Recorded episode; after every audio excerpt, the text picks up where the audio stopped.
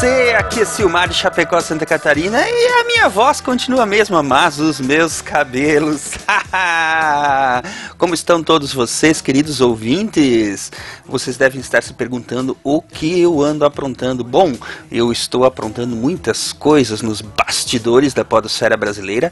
Isso deve começar a aparecer nos próximos meses. Uma plataforma chamada Cloud Radio para publicação, monetização e consumo de podcasts. Logo vocês terão mais notícias sobre isso. Ou, se você tiver espírito empreendedor e quiser se juntar a nós nessa grande aventura, vocês podem se tornar usuários beta desta plataforma, cujo teste deve começar agora em outubro.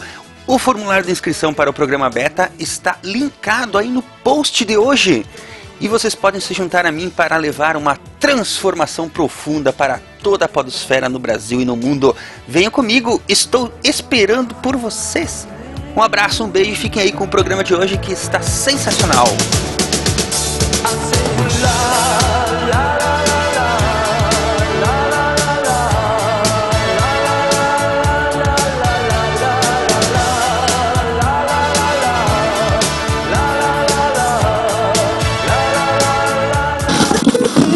crema.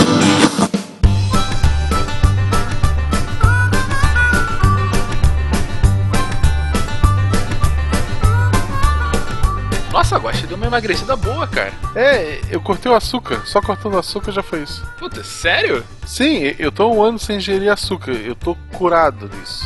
Ah, pô, vamos então ali tomar um café pra comemorar. Puta, pera aí, eu tô sem adoçante aqui. Você toma ele puro? Puro é complicado, né? Faz o seguinte, põe uma colherzinha, não vai fazer mal. Colherzinha de açúcar. Ah, cara. Bom, desculpa mesmo, viu? De boa, de boa, mas coloca mais uma colher. Não, não, cinco, cinco. Ai, que guacha, que Sai é daqui, isso, cara? deixa que eu coloque. Eu vou, eu vou botar a- o suficiente pra fazer uma massa e comer isso com a colher. Guacha, solta minha mão. Ah!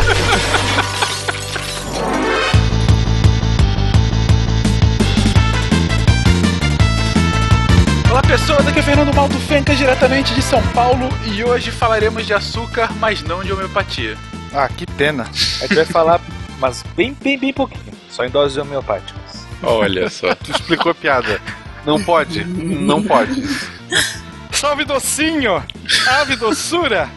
Diretamente do Pão de Açúcar, meu nome é William Candy Spengler. E como o ditador Fencas proibiu canções nas aberturas, vou declamar as primeiras estrofes do Mahabharata, um antigo poema hindu. Bom estar com você, brincar com você, deixar correr solto que a gente. Muito bom. Você supera, cara. Olá, ouvintes. Aqui é Marcelo Rigoli, direto de Porto Alegre. E hoje a gente vai aprender qual o método científico para conseguir um Sugar Daddy e uma Sugar Mama. Nossa, cara. Muito bem. Só melhora. Queridos ouvintes, aqui é o Tarek Fernandes de Anápolis e para os negros africanos o açúcar sempre teve um sabor bem amargo. Todo mundo feliz e o Tarek vem trazer tristeza. É. É. Ai, Que que tristeza isso. Não me surpreende. É que a verdade dói, né? Ó, Isso foi, É o açúcar. isso foi uma Eu maçã. espero que seja uma maçã do amor. ah, não. Aqui é Nanaka de Jujubalândia e eu tô sem ingerir açúcar há dois segundos. Genial. E por sinal eu tô comendo maçã porque faz bem pra voz, teoricamente. Maçã do amor, né? Maçã do amor, né? Claro. E diretamente do meu camaro amarelo aqui é Marcelo Guaxinim e nas palavras de Roberto Carlos, agora eu fiquei doce, doce, doce, doce, agora eu fiquei doce, todo, todo, doce. Ótimo. Ah, Adoro o Roberto Carlos quando ele canta essa canção. Super poética. Achei que ele só jogava bola. Putz, só melhora. Vamos logo pro textinho. É sério que a gente esperou 15 minutos pro Rigor voltar pra isso? Você está ouvindo o SciCast, porque a ciência tem que ser divertida.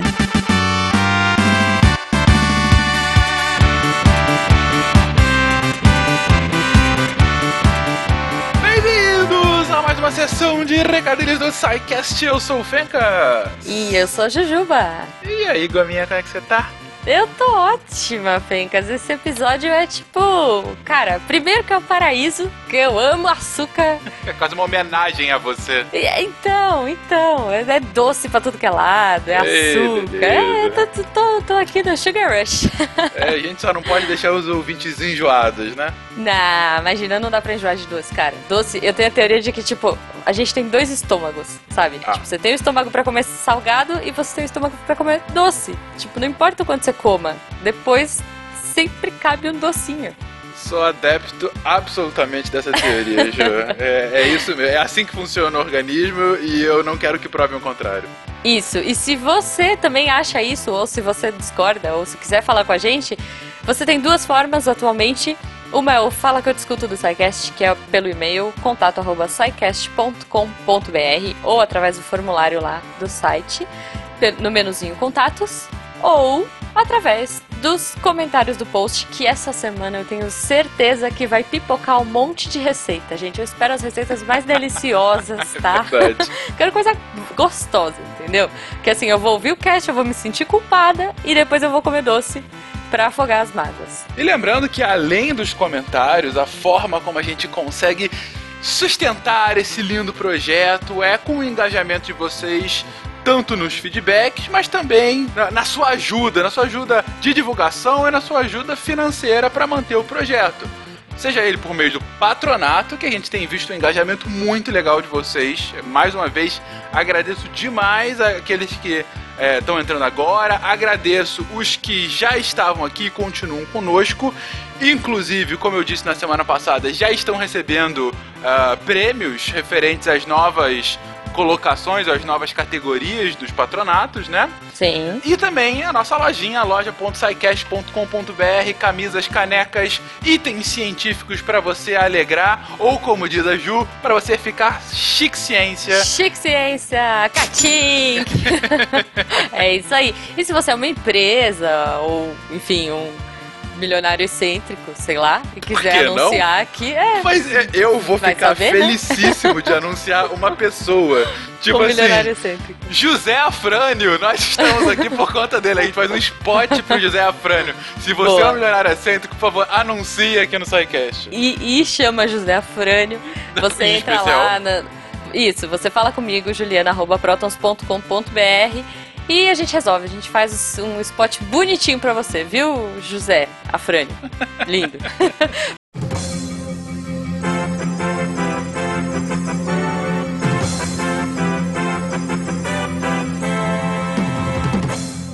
Mais Fencas. Sim. Hoje a gente tem um recado muito especial, que a gente já tá falando há Mega alguns especial. dias. Que a gente já tá criando uma expectativa, que as pessoas estão curiosas. Talvez nem tanto, porque a gente não criou tanto, porque não podia falar. ah, Mas enfim, enfim, enfim, gente. O importante é, a gente vai participar no final do ano de um evento que vai ser épico. Vai rolar um grande encontro na Comic Con Experience com muitos, muitos amigos nossos podcasters. O mundo da podosfera. Exato, Fencas. Porque a gente quer fazer uma festa pra curtir com vocês. Esse evento é tão especial. A Comic Con, ela é tão divertida, ela é tão incrível. Tem tanta coisa legal, mas não tinha podcast ainda. Não tinha podcaster lá no palco, fazendo barulho, fazendo bagunça. assim. Exatamente. Ju, sabe quando é, quase todo ano chega alguém e fala: Esse é o ano do podcast? Sim. Então, a gente resumiu tudo aquilo e sem dúvida aquele vai ser o dia do podcast. Porque vão Exatamente. estar lá as, nossa, ícones Cara. da podosfera brasileira. Sim, muita gente legal. Vai estar tanto no palco batendo um papo comigo e com o Luciano Pires, quanto. Olha só, Ah, Jujuba spoilers! como host, Gominha e Luciano Pires. Olha, que, que dupla dinâmica. e estaremos lá, enfim, aprontando altas confusões com muitos podcasts legais. Muitos podcasters que inclusive já estão comentando aí nos podcasts deles também que estarão lá com a gente. Fiquem de ouvidos, não posso falar de olho, né? Fiquem de ouvidos aí porque vai ter muita coisa legal. Pela primeira vez a gente vai reunir em um palco diversos podcasters do Brasil todo e a gente quer lotar o painel. A gente quer que vocês apareçam lá e, e façam a maior bagunça. A gente quer muito, muitos abraços, muito amor. É, quem quiser me levar Jujuba também, tô aceitando, tá? É, é... Se quiser ficar jogando Jujuba no palco, assim, pra Né, você, Gobinha! Não, é, n- não Melhor sei. não, né? Me- melhor não, gente. Mas olha só, é a oportunidade pra você conhecer o seu podcaster preferido, fazer bagunça e provar que o podcast é sim uma mídia muito forte e relevante no nosso mercado, no Brasil e fora. Enfim, eu quero ver se o podcast tem força mesmo e a gente precisa de vocês para ajudar a gente a divulgar esse evento incrível. Hashtag Encontro Podcast.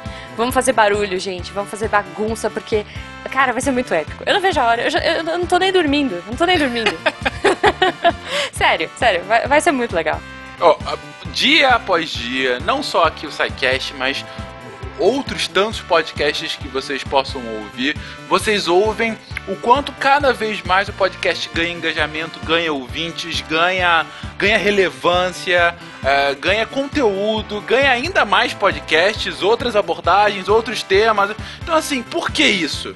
Porque é uma mídia que tá que já se solidificou, que já é uma realidade no cotidiano brasileiro, não vou dizer do Brasil inteiro, mas de uma boa parcela da população. Cara, nós temos podcasters de norte a sul Não, do isso país. sem dúvida. Fencas. Geograficamente está muito bem, é, é, tá muito bem representado.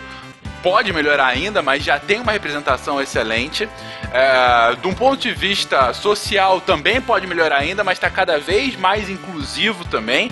O ponto é, a gente quer usar daquele evento mais uma grande oportunidade de não só é, com essas, esses grandes nomes divulgar ainda mais a mídia, mas também ao mesmo tempo mostrar para todos que estão fora desse mundo do podcast a nossa relevância, a relevância da mídia em si e a relevância que vocês ouvintes têm, porque vocês são consumidores que querem essa mídia em específico, vocês querem consumir o conteúdo no formato de podcast e é isso que quem não está nesse mundinho, que não- cada vez menos é inho e cada vez mais um mundo em si, tem que entender. Então, gente, É façam se aí. ouvir, estejam lá, venham lá nos abraçar, joguem Sim. ju- jujubas na gominha, enfim, Ah, meu Deus. Façam, façam uma festa, façam uma festa na, na Comic Con Experience. Isso, galera. A gente ainda não sabe exatamente o dia, muito provavelmente vai ser no sábado, tá?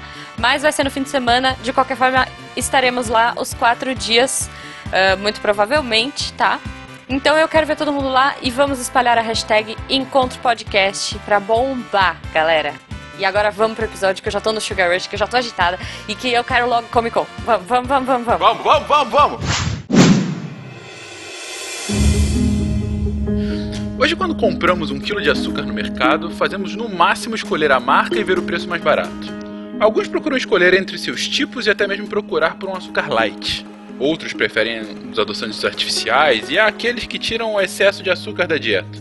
Comprar açúcar hoje é algo tão banal como comprar sal. Todavia, há cinco séculos, o açúcar era mercadoria luxuosa e preciosa. Em alguns momentos, poderia valer seu peso em ouro. Foi uma das mais importantes especiarias orientais que levou à criação de um mercado internacional. Empresas, companhias, lojas, refinarias, engenhos, entrepostos, depósitos foram fundados em várias partes do mundo. Rotas comerciais foram criadas. Os europeus se lançaram aos oceanos e desbravaram águas antes desconhecidas para eles. Terras foram descobertas ou redescobertas. Povos foram atacados, subjugados, conquistados, escravizados, destruídos ou até colonizados. A história do açúcar foi marcada por inovações tecnológicas, aventuras, descobertas, perigos, desastres, guerras, revoltas, desenvolvimento, esforço, trabalho e escravidão. Esperamos que após esse SciCast, da próxima vez que você, caro ouvinte, comprar um quilo de açúcar ou for adoçar alguma comida ou bebida, relembre que aqueles pequeninos grãos brancos moldaram a história moderna.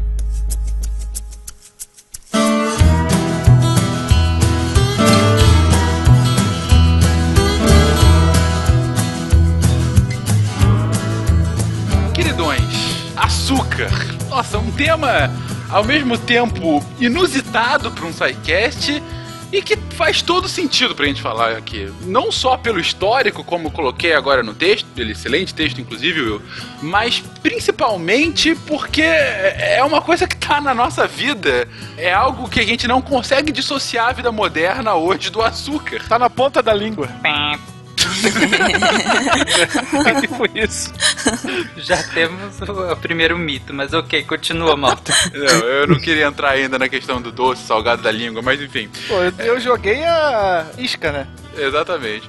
Mas antes da gente começar, uma pergunta bem importante pra vocês. Gente, qual é a relação de vocês com o açúcar? Porra, Péssimo. se você é o que você come, eu sou bem gostoso. Doce, doce, doce. É isso? São essas declarações de amor? É uma relação de amor e ódio, né? Amor e ódio. Eu prefiro sal. Eu prefiro. Não, eu gosto pra caramba de doces, mas já há algum tempo eu cortei a adição de açúcar aqui em casa. Então a gente não adiciona açúcar em praticamente nada aqui. Nem no café, nem no suco, nem quase praticamente nada. Aliás, acho que talvez as únicas coisas que eu ainda coloco açúcar e açúcar mascavo é em preparações salgadas. Sua vida é amarga. É, o cara que toma café sem açúcar faz muito sentido, cara. É, eu, eu tomo café sem açúcar, você não gosta de adicionar açúcar em bebida, eu nem gosto de tomar refrigerante, mas doce, sim, bolo, sorvete, essas coisas, como. Se eu não comer, se eu ficar um dia sem comer, eu fico triste. Qual foi a última coisa doce que vocês comeram hoje? A última coisa doce. A Amanda fez uma pasta de amendoim com açúcar demerara que ficou maravilhoso, cara. Muito bom. A gente comeu com morango aqui. Eu acabei de tomar uma xícara metade expresso, metade leite condensado. Nossa. Então, Muito tô-. Vietnamita. Eu tomei dois copos de suco de laranja. A última coisa que eu comi foi o- uma manga. Eu comi uma maçã, mas antes disso eu comi um pão doce com amêndoas. Boa. Eu comi, eu comprei um pirulito pra Malu e dois pra mim. Bom. Aquele da Chiquinha, né? Gigante. Não, não, é pequenininho, pequenininho. Ah. pequenininho. Ah, tá. E tem, tem um algodão doce em cima da mesa ali, eu tô olhando, mas não é meu, é da Malu. Dando bobeira, né? Ele vem com a máscara da Princesa Sofia. O chá está servido, senhor. Cale essa matraca infernal e põe o açúcar.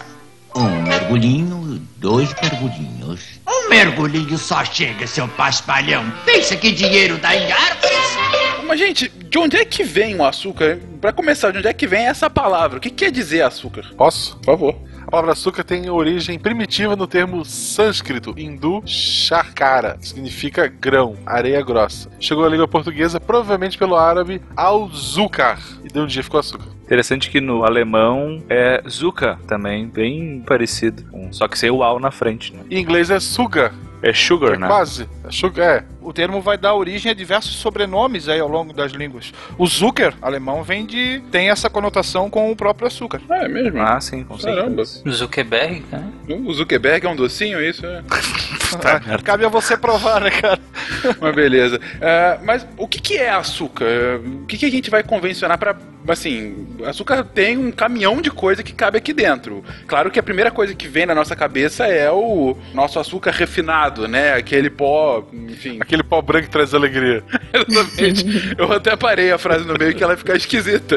Mas enfim, As o- pessoas ficam eufóricas quando consomem. É, Vamos ficar aqui no açúcar refinado. Mas o que, que a gente vai convencionar de açúcar aqui pro episódio, gente? Já que a gente vai falar muito sobre a palavra açúcar ao longo do episódio, vamos convencionar que quando a gente fala açúcar, nós vamos estar nos referindo à sacarose, que é esse açúcar que você consome no dia a dia, esse açúcar que você adiciona às coisas, né? Essa é a sacarose que aqui no Brasil provavelmente vai vir da cana de açúcar, esse açúcar que você usa no dia a dia. Mas ele não é o único tipo, entre aspas, de açúcar, até porque o açúcar é um nome mais específico, mas ele, ele é um carboidrato. Carboidrato seria um nome mais genérico, um nome mais geral para todos os açúcares, por assim dizer, né? A sacarose, ela é um tipo de açúcar que a gente chama de disacarídeo, porque ela é composta por dois, né? Por isso que é disacarídeo, por dois monossacarídeos, que seria a que todo mundo conhece, que é a glicose e a frutose. Frutose, pelo nome, é um açúcar que geralmente provém da- das frutas. Então, quando você junta uma molécula de glicose com uma molécula de frutose, aí você forma a sacarose, que é esse açúcar que a gente consome no, no dia a dia. Ela não é o único disacarídeo, a sacarose. A gente tem também, por exemplo, a maltose. Que é o açúcar do homão grandão. Ok. O nome científico deve ser esse. É. Homos grandos. Amo os grandes. Desculpa. ok. Zucker. Ok. A, a maltose, ela seria a união de duas moléculas de glicose. Você junta glicose mais glicose, você tem maltose. E também tem a lactose, que é o açúcar do leite, que seria a, união de uma molécula de glicose com a molécula de galactose. Você junta essas duas moléculas e forma o que é a lactose, que é o que as pessoas têm intolerância. Né? Geralmente a maioria das pessoas, quando tem problemas com leite, é intolerância à lactose, que é o açúcar do leite, que ela chega lá no intestino e você tem uma deficiência na produção de uma enzima que vai quebrar essa lactose nesses seus componentes, nesses monossacarídeos, né, que é a Uhum. glicose e a, e a galactose. Como você não consegue fazer essa quebra da lactose, ela vai fermentar, vai produzir gases e vai reter líquido, então você tem diarreias também, é bem ruim. É essa é a intolerância à lactose, que muita gente confunde também com alergia, né? As alergias, ela é a proteína do leite. A intolerância é a- o açúcar do leite, que é a lactose. Então são coisas diferentes. E o, o açúcar que circula no sangue é a glicose, né? Depois Uhum. de quebrar os outros. A não ser que você seja uma fruta, né? Aí é frutose.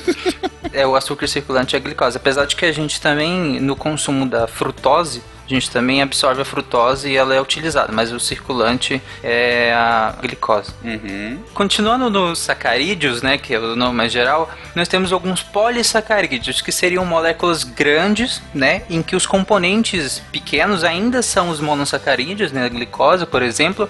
Esses polissacarídeos, eles não têm só função energética, porque quando a gente fala açúcar, nós pensamos primeiramente na função energética da glicose, né, por exemplo, e dos açúcares em geral. Mas alguns dos polissacarídeos, por exemplo, a celulose é um tipo de polissacarídeo, Certo. mas ela tem função estrutural, ela não tem função energética. Inclusive a gente não digere a celulose. Justamente por isso que quando você come milho, você pode ver parte dele nas fezes, porque ele não é simplesmente não é digerido pelo intestino, né? Pelo organismo. É, a celulose não é digerida, pelo- mas é importante o consumo, só para quem acha, ah, já que não é digerido, não é importante porque ela retém umidade e melhora o trânsito intestinal e melhora a biota intestinal. Então é importante o consumo também. Beleza. O amido, ele é um outro tipo de polissacarídeo e ele serve de reserva energética ainda das plantas. Então ele é um tipo de reserva, assim como o glicogênio é a nossa reserva energética. Ele é produzido lá no fígado, lá nos hepatócitos, que são as células do fígado. Ele serve justamente para guardar a glicose que está em excesso no organismo. Ele guarda para quando a gente for precisar. Então tem no fígado e tem nos músculos, né? A pronta entrega, por assim dizer. Que aí quando você precisa rapidamente, você tem essa reserva lá de glicogênio, que também é um polissacarídeo energético no caso. E tem o outro também, que é a quitina. Ela também é um polissacarídeo de função estrutural. Ela faz parte do exoesqueleto dos artrópodes. né? Quando você amassa um inseto lá, você, coitadinho, você está quebrando a quitina dele Exatamente. que é aquele exoesqueleto formado de quitina. Ele também faz parte da parede celular dos fungos, como nós falamos lá no SciCast de célula. Essas são algumas das mais importantes. Lembrando também que a estrutura do DNA também é um açúcar, porque é uma pentose, por exemplo, no DNA, que é a desoxirribose, tanto que o DNA é deso ácido desoxirribonucleico. Ele tem uma desoxirribose, que é um açúcar também. Então ela ela tem também uma função primordial que é compor o seu código genético, o seu DNA. Somos todos doces. Somos todos doces. Ela, ele é o que, Tarek? Uma pentose? É uma pentose. O que, significa isso? A pentose é uma molécula composta por cinco carbonos. Pentose. Ah. E quando que ela fica violenta? Meu Deus, ele preparou pra fazer uma piadinha ruim. É pra isso que vocês me pagam. É pra isso que a gente paga, é verdade. Mas voltando, voltando à, à sacarose. A cana de açúcar, que talvez seja a matéria-prima principal do açúcar, mais conhecido por quase todo mundo, ela é uma planta originária do sudeste asiático e ele, ela pertence ao gênero Saccharum, o que lembra sacarose. Sacaram? Sacaram, sacaram. e acredita-se que ela foi domesticada por volta de mais ou menos 8 mil antes de Cristo na região do sudoeste asiático e da Oceania. Nós temos registros, por exemplo, da Nova Guiné, onde ela era utilizada primeiro como alimento para animais, depois sim alimento no prato dos nossos homens pré-históricos. Inclusive em rituais sagrados feitos por eles. E da região da Oceania, ela ganha a Índia, ganha a China, ganha a própria Indonésia e depois vai ganhar o mundo. Ou seja, a gente tá falando aí de 10 mil anos em que a gente tem algum tipo de relação com a cana e daí a sacarose e daí o açúcar, né? A pergunta que eu tenho pra vocês, gente, mas por quê? Por que que há 10 mil anos faz tanto sucesso o açúcar em diversas sociedades, diversas comunidades, que, por exemplo, pro Brasil em específico, a gente vai ver um pouquinho isso mais na frente, mas parte das primeiras colonizações brasileiras vieram durante quase dois séculos para que se plantasse cana aqui no Brasil. Mas qual é o atrativo que o açúcar tem pra gente, mas não só pros europeus, não só pros americanos, mas para diversas civilizações ao longo dos séculos? É, a gente tá acostumado a ter o açúcar em acesso fácil, em qualquer lugar que tu vai tem açúcar, né? O açúcar em si já é uma fonte de energia muito fácil Sim. né, de, de metabolismo. E é bom pra caramba, né? É, é bom porque. É, É, bom. então, tipo, imagina um, um tempo que tu tem. A comida tem um sabor diferente. Foi o mesmo caso das especiarias, né? Tu, tu criar um, um sabor diferente e faz as pessoas pagarem tudo que tem pra poder consumir Uhum. aquilo. É, eu acho que isso que o Guaxa trouxe é bem importante, assim, de que esse processo de seleção que se dá da- ao longo do tempo, muitas vezes, ele não é pautado num raciocínio de longo prazo de que isso vai fazer bem para minha saúde, né? Muitas vezes ele é um processo seletivo ao longo de gerações e ele é muito pautado por essa questão do prazer. Então, assim, o prazer imediato da sensação de consumir algo com açúcar certamente promoveu e muito que a gente focasse nisso e não focasse em cultivar outras coisas que talvez fosse até fonte de outros tipos de, de insumos que a gente precisa em detrimento desse que é gostoso, simplesmente. Né? Ativa lá certas coisas no cérebro que façam que a gente fique louco atrás disso. Né? O, o cara que plantava cana, ele não plantava pensando, nossa, quanta energia estou produzindo aqui para mim no futuro. ele plantava porque é bom, cara. Ele, ele plantava na esperança de que alguém inventasse o limão. que é, o caldo de cana bom é aquele com limãozinho, gente. Fica a dica. Mas pegando dessa lógica, Guacha, que eu concordo totalmente. é, Eu plantava porque é bom, faz sucesso. Mas a minha pergunta é: é bom porque também faz bem pro meu organismo? Ou é uma coincidência? Não, ele faz bem em poucas quantidades, assim, muito pouco. É, Pré-historicamente era muito difícil obter açúcar e é uma fonte de energia muito valiosa. Então faz sentido que as pessoas que procuravam mais se alimentar de açúcar conseguiam mais energia e viviam melhor. Mas esse mais que, que era disponível naquela época não é nem, sei lá, deve ser 1% que a gente consome hoje em dia. É, e daí, óbvio, a resposta de ser gostoso, o corpo faz ser gostoso porque ele precisa dessa energia. É pra, é pra te dizer, come mais. Exatamente, isso que o Marcelo falou serve pra muita coisa. Inclusive, muitas atitudes que nós temos no dia a dia, se a gente parar pra pensar, tem coisas que a gente não sabe porque que é bom, mas é bom porque a gente precisa, então o corpo precisava te dar um estímulo pra você fazer. Por isso que é bom. Tipo quando tu tira o fone e acabou o sidecast, tu tá feliz e sabe que precisa de outro.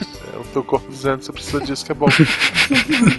Não significa que a sensação do doce fosse desconhecida principalmente pelos europeus, já que o açúcar, o açúcar da cana-de-açúcar, vai surgir no Oriente e aí a gente vai ter, claro, uma série de expedições que muito tempo depois vão levar o açúcar para o Oriente Médio, do Oriente Médio para o norte da África e daí para a Europa, né? Mas nós temos outras formas de obter o doce, principalmente através do mel e das frutas. Só que comparado aí sim com o açúcar da cana-de-açúcar, era muito mais doce. E você tinha talvez um trabalho menor para obtenção. Primeiro porque não existia a apicultura. E a cana-de-açúcar não te pica. É, é mais fácil caçar uma cana do que uma abelha. Você dependia de um mel silvestre, né? Tanto é que os primeiros relatos ali dos gregos e macedônicos falam que na Índia existia uma planta que possuía mel sem ter a presença de abelhas, porque eles não sabiam o que era. Então eles faziam essa associação com o mel, mas aí a planta que era doce, tal qual o mel, mas sem precisar das ferroadas. Tanto é que eu comentei lá na abertura sobre o Mahabharata, que é um, um antigo poema hindu, Nele tem algumas estrofes em homenagem ao deus do amor Kama. O que seria, numa comparação meio esdrúxula, o cupido romano.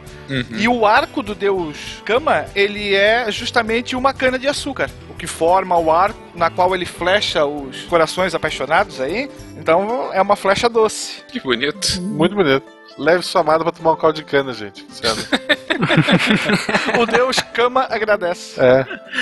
Uma coisa interessante que a Natália falou, de nós precisarmos do açúcar e aí ter uma fonte rápida como é o açúcar refinado, né? Esse açúcar cristal. Mas se a gente parar pra pensar, a gente não precisa de açúcar. O açúcar que a gente adiciona nos alimentos, tecnicamente nós não precisamos dele. Sim, tava falando de açúcar intrínseco, né? Sim, eh, se a gente pensar dos açúcar nas frutas, o açúcar na natureza, ok, mas o açúcar que nós consumimos hoje na modernidade, a gente consome exageradamente porque não é necessário tecnicamente. Mas por que, que a gente consome? Porque, como o Marcelo falou, é bom. E é bom, se é bom, envolve circuitos cerebrais. Tanto que o consumo de açúcar ativa áreas cerebrais semelhantes a áreas cerebrais ativadas por vício em drogas, como cocaína, álcool também, que são áreas do hipotálamo, do estriado dorsal, do córtex pré-frontal, que faz uma racionalização de algumas atitudes. E na base a gente tem circuitos dopaminérgicos. Dopaminérgicos porque são circuitos que primordialmente de dopamina, e dopamina é um neurotransmissor que media justamente essa questão do vício e do prazer em consumir algo e aí o prazer repetidamente em consumir aquilo vai gerando uma situação de vício onde você precisa cada vez mais daquela substância para você sentir o mesmo prazer que foi da primeira vez e depois subsequentemente vai diminuindo esse prazer. Então você precisa cada vez mais. São circuitos tanto da cocaína quanto do álcool quanto de outras drogas bem parecidos com o consumo de açúcar. E eu paro quando eu quiser, tá? O chá está servido, senhor. Cale essa matraca infernal e põe o açúcar. Um mergulhinho, dois mergulhinhos. Um mergulhinho só chega, seu paspalhão. Pensa que dinheiro dá em árvores? O, o Tarek tá falando isso, e até brincadeira do Guacha, mas enfim, teve uma. Tem, na verdade, uma corrente grande, não grande, mas uma corrente barulhenta na Inglaterra, liderada por aquele chefe é, inglês que tem programa de TV, Jamie Oliver, que ele tem toda aquela campanha contra junk food para criança, né, para melhorar a alimentação na Inglaterra, em escolas, mas ele coloca bem claramente, na verdade, assim, não sei até que ponto isso poderia virar um projeto de lei, mas ele defende que o açúcar seja taxado tal qual é o tabaco, porque para ele é uma droga de igual malefício, só que é absolutamente permitida por todos os governos do mundo. Não tô fal- endossando isso não, tá gente? Tô só colocando que assim, vocês verem que até nesse extremo há esse tipo de correlação entre açúcar e drogas, lícitas ou ilícitas. Mas só aproveitando, vocês querem um documentário bem interessante, já que ela falou do Jamie Oliver e dessa questão, tem um documentário legal que é brasileiro também, se eu não me engano, que é o Muito Além do Peso, que ele fala justamente de obesidade infantil e consumo excessivo de açúcar. É bem legal, vou deixar o link no post, é de graça inclusive na internet. E, e esse consumo excessivo de açúcar, ele não aumentou tanto por conta dos hábitos pessoais, mas principalmente por causa da indústria, né? Porque cada vez mais os alimentos superprocessados têm uma quantidade de- proporcional de açúcar muito maior. Por exemplo, tem uma pesquisa da Embrapa que fala que, que em 1930 o consumo médio de açúcar por brasileiro por ano era de 15 quilos. Que já é bastante. Hoje a gente já consome cerca de 56 quilos de açúcar por ano. Caraca. E o recomendado pela Organização Mundial da Saúde, a OMS, esse seriam cerca de 10% do valor calórico diário. No início do século XX, já se produziam 9 milhões de toneladas de açúcar, quando o consumo total no mundo era de 8 milhões. Então você já produzia muito mais daquilo que você necessitava. Hoje, esse cálculo é ainda maior. É, mas se a gente pega, por exemplo, o inglês médio, né, ele cresceu basicamente sem consumir açúcar, né? Então ele vem no início do século 17, por ali, o consumo dele era praticamente zero. E aí ele vai para mais de 8 quilos de consumo médio do inglês médio no início do século 19. Graças à América. Ah, as nações que consomem mais açúcar são as latino-americanas, talvez por conta de ter a maior produção também. Mas esse açúcar que a gente tá falando nessas estatísticas é o açúcar que não o que já vem nos alimentos, assim, é o açúcar Adicionado pela indústria e o adicionado, no caso, caseiramente. É, e lembrando que adicionado não é só em, em alimentos doces, né? Muitos temperos salgados contêm açúcar. Eu, Tipo, o açúcar obtido artificialmente, então. Isso? Que não seja, sei lá, o açúcar da fruta ou da. Refinado. É. Aham. Aquele açúcar que tu passa na cozinha, mete a colher no saco de açúcar e põe na boca. Esse é o que a gente tá falando. Caraca, que imagem. Eu nunca vi isso, quer dizer. Nunca viu isso acontecendo, né? Te contaram o que acontece. Mas, gente, por que esse aumento tão grande por parte da indústria? Você colocou agora, Natália, que está se aumentando a proporção. Mais recentemente, a gente vê uma corrente que está indo um pouquinho contrário a isso, que está começando a ter até aqueles produtos de substituição de açúcar por outros ingredientes, né? Enfim, você tem outros adoçantes, né? Enfim, por sódio nos refrigerantes zero, né? Mas por que que houve até pouco tempo atrás e continua havendo um pouquinho agora esse aumento tão expressivo da quantidade de açúcar nos alimentos? É porque eles querem vender, né? O jeito muito fácil de enganar o organismo é tu misturar sal e açúcar numa quantidade, sei lá, que fique gostoso, que não, não fique bizarro, e o negócio vai vender. Sal, açúcar e gordura. É, e gordura, As pessoas isso. querem. É, Porque hoje em dia o açúcar é muito fácil de, de se obter e é barato, né?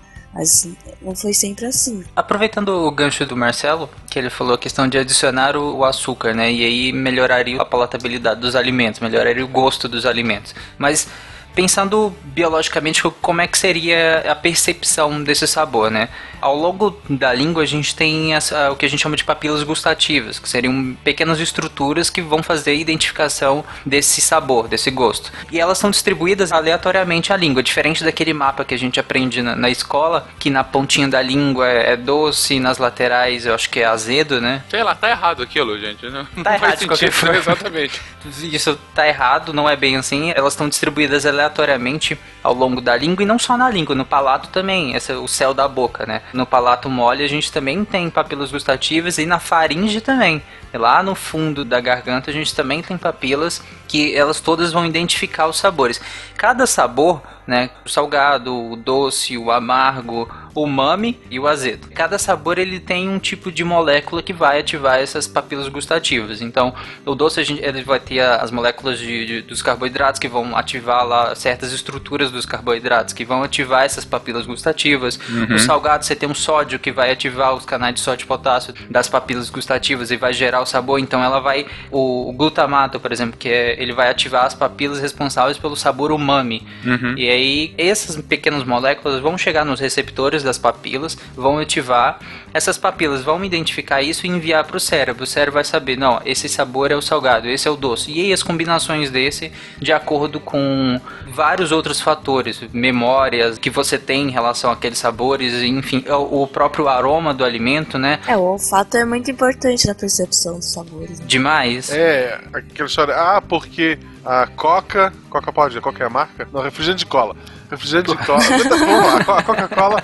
Ah, porque a Coca-Cola na garrafa ela é melhor do que a na lata. Não, é o mesmo líquido. A diferença é que na lata, tá tomando canuto, tu não sente o cheiro direto da coca. Se tu tomar no copo, tu praticamente enfia o nariz dentro do copo, que é o jeito certo de tomar a coca, né? Com o nariz dentro. Daí o cheiro dela faz com que ela fique melhor, mesmo sendo exatamente o mesmo líquido. É, mas aí também o cheiro, né, o que você precisa para aguçar os sentidos e também compor o sabor daquele alimento, ele não é só quando você vai colocar o alimento na boca, mas quando depois de que ele tá na boca, você também consegue sentir o aroma, porque quando você tá mastigando, você tá quebrando moléculas de ar lá e tem a comunicação entre a cavidade nasal e a boca, né? Sim, quem nunca espirrou tomando com coca dentro da boca? Que Espirrar. arde pra caramba, mas. É, é horrível. É horrível. Então, eh, mesmo com o alimento já dentro da boca, o gosto também vai ser composto pelo aroma do alimento mesmo dentro da boca. E, inclusive, tem compostos nas frutas, compostos que são voláteis, ou seja, eles evaporam rapidamente em temperatura ambiente também. Tem compostos na fruta que fazem com que ela seja mais ou menos doce, independente da quantidade de açúcar que ela tem. Tem algumas pesquisas que eles fizeram para ver por que, que algumas frutas, mesmo tendo mais ou menos açúcar, elas eram classificadas como mais doces. E eles viram que tem compostos voláteis nas frutas que fazem com que o doce da fruta seja exacerbado por esses compostos, que não são doces, porque a, a língua não identifica ele como doce, mas ele, ele faz com que o cérebro identifique aquilo como mais doce, mesmo não tendo mais açúcar. Tem um exemplo de uma fruta assim? Tomate, Tomate não é doce. É, é sim. Doce? É. Sim, tomate é Dependendo do doce. tomate, é bem doce. Tomate cereja é doce. Dep- O tomate cereja é bem é, docinho. tomate cereja, pode ser. Não, depois que a gente come uma barra de chocolate ao leite e vai comer um tomate. Se a gente tiver na privação de açúcar que o Tarek tá, vai parecer bem doce, com certeza. Mas tem algum outro exemplo? Não, não, não, não são bem frutas específicas, mas assim, são às vezes frutas da. a mesma fruta de variações de espécies um Ah, pouco entendi. diferentes. Uma tem mais compostos voláteis do que outra, e por isso uma vai parecer mais doce do que a outra, mesmo tendo exatamente o mesmo nível de açúcares. Entendi. Ele acaba potencializando isso. É, ele potencializa o doce das frutas, independente do doce de fato. Então já definimos aqui o porquê que a gente fica doente por açúcar. Às vezes, literalmente. E também a gente já colocou que é uma coisa que, enfim, tá na nossa história há 10 mil anos. Mas também, como a gente disse hoje, é uma coisa muito abundante. O açúcar é algo quase inescapável de uma vida moderna. Eu não preciso nem colocar numa vida urbana, uma vida moderna. É difícil você ter alguma sociedade em que o açúcar não esteja de alguma forma presente. Algumas estão bem mais do que as outras, mas de alguma forma o açúcar está presente hoje na vida moderna. Mas não foi sempre assim. Claro que não foi sempre assim. Há todo uma, um desenvolvimento de como o açúcar acaba entrando na sociedade. A minha pergunta principal é: quando que a gente começa a ter uma aproximação ao que a gente conhece hoje pelo açúcar refinado? Quando que tem os primeiros avanços nesse sentido e qual o impacto disso para a sociedade da época? A cana-de-açúcar vem sendo trazida, então, desde a antiguidade, via Extremo Oriente, aí sim Oriente, Norte da África, para depois ganhar a Europa. Mas a grande explosão do açúcar vai se dar quando ele vai começar a ser plantado na grande colônia europeia da época, que era a América, especialmente a América do Sul e a América Central. Entre esses territórios, nós vamos ter um lugar onde o açúcar vai encontrar campo fértil, literalmente por o seu desenvolvimento, que vai ser a América Portuguesa ou o nosso popular Brasil. Sim. Certo? Além de ter essas funções alimentícias que nós já comentamos, o açúcar também passou a ter a, a possuir funções ligadas à medicina e à magia que eram desenvolvidas tanto na Ásia quanto na África e até mesmo na Europa, né? Então, o açúcar vai ser receitado pelos médicos e pelos curandeiros para os mais diversos tipos de problemas de saúde. Então, eles indicavam, por exemplo, que ele poderia ser ingerido puro, misturado em alguma bebida, misturado em alguma poção, alguma Óleo de cobra. um tipo de beberagem, né? Ou até mesmo em forma de emplastro. E, pasmem, uma das indicações que o açúcar tinha de forma, entre aspas, medicinal, era justamente para combater a dor de dente. Pô, onde é que eu vou encontrar essa tradicional medicina? Cara, o meu, o meu médico me manda caminhar. Eu quero um médico que me manda comer doce. Pelo amor de Deus. E olha só, e ele era indicado para males da digestão, do, sei lá, o estômago, o intestino, o fígado, certo? Basicamente Porra, era um, é santo sonho, remédio. É um sonho. Cara, Até o século XVIII ele era, ele era prescrito como calmante, inclusive, também.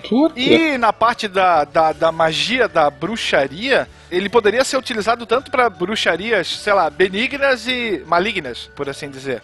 Ah, Aquelas virtudes adocicantes que o açúcar possui seria uma espécie de elemento de atração, de sedução, algo que iria auxiliar na hora de você efetivar aquele feitiço, aquela magia. Então tinha todo um background até é, místico em relação a- ao açúcar. O agora eu fiquei doce tem um outro sentido, então. Tem, pode ter outro sentido, né? Claro, além das funções da magia, da medicina dos alimentos, o açúcar vai ser um dos primeiros conservantes que esse mundo vai ter.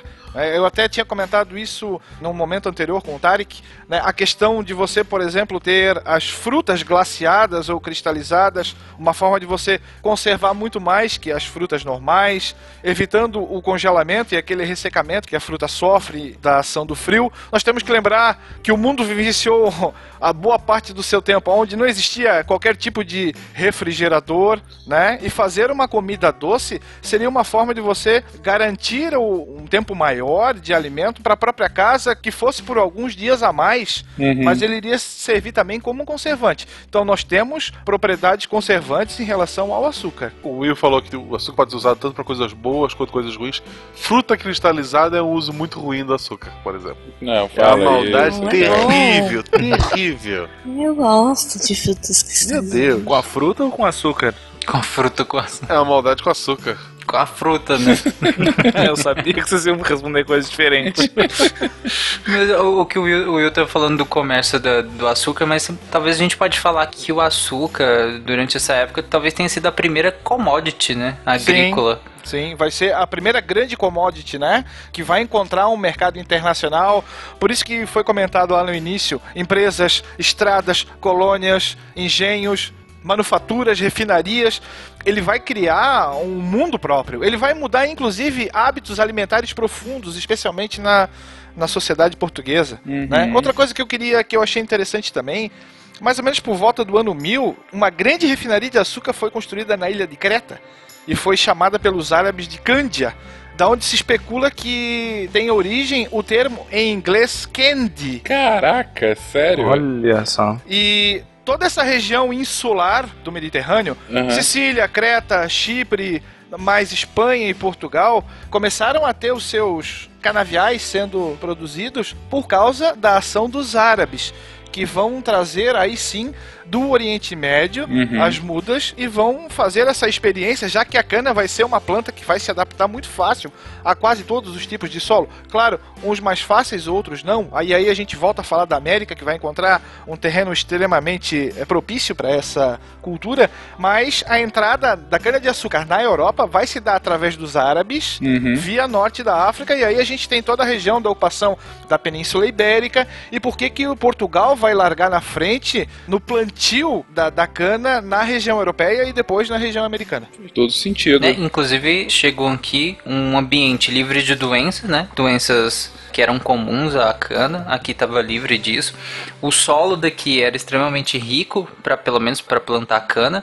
Chovia abundantemente, então você nem precisava regar. Você tinha cinzas da biomassa aqui da Mata Atlântica que eles derrubavam e queimavam. Isso. Então fertilizava o solo, adubava o solo, e você não precisava se preocupar tanto com o esgotamento do próprio solo, porque se esgotava, você desmatava mais uma área grande de Mata Atlântica lá e plantava de novo.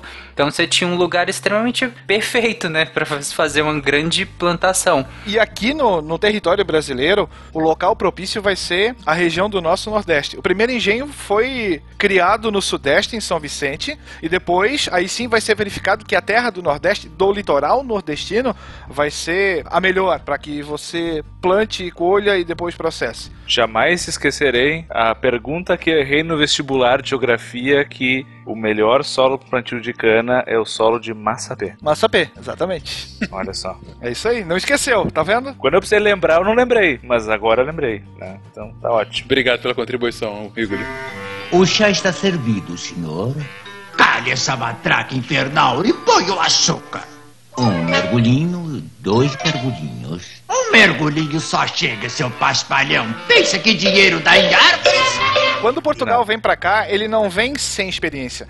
Então, no século XV, ele já tinha introduzido mudas no arquipélago dos Açores, nas Ilhas da Madeira, no litoral africano, na região de Cabo Verde. E o cara que vai encabeçar esse espalhar da, entre aspas, Boa Nova, era um cara nobre, era o infante Dom Henrique, aquele cara da escola de Sagres, né? Uhum. que vai desenvolver uma política expansionista marítima de Portugal e uma política expansionista da cana também. E vai ser com a experiência portuguesa adquirida no século XV, na virada do XV para o XVI, que depois os portugueses vão fazer com que o território brasileiro seja rentável, né, para essa cultura e vai decidir cada vez mais ampliar os canaviais portugueses. Bom, e a gente sabe que tem toda uma correlação da própria colonização do Brasil com os grandes canaviais aqui plantados, né? Na verdade, aqueles velhos ciclos que a gente aprende ainda na- no ensino fundamental, né? Os ciclos de colonização do Brasil, que são os próprios ciclos econômicos, né? A gente tem um pequeno e curto ciclo do pau-brasil, totalmente extrativo, e aí um grande ciclo colonial de mais de dois séculos, em que a cana durou alguns séculos até até o século XVIII a gente tem cana como a principal matriz econômica brasileira que só viria a ser substituído depois pela mineração. A gente volta a isso em programas lá na frente, mas só para dar um ponto principal.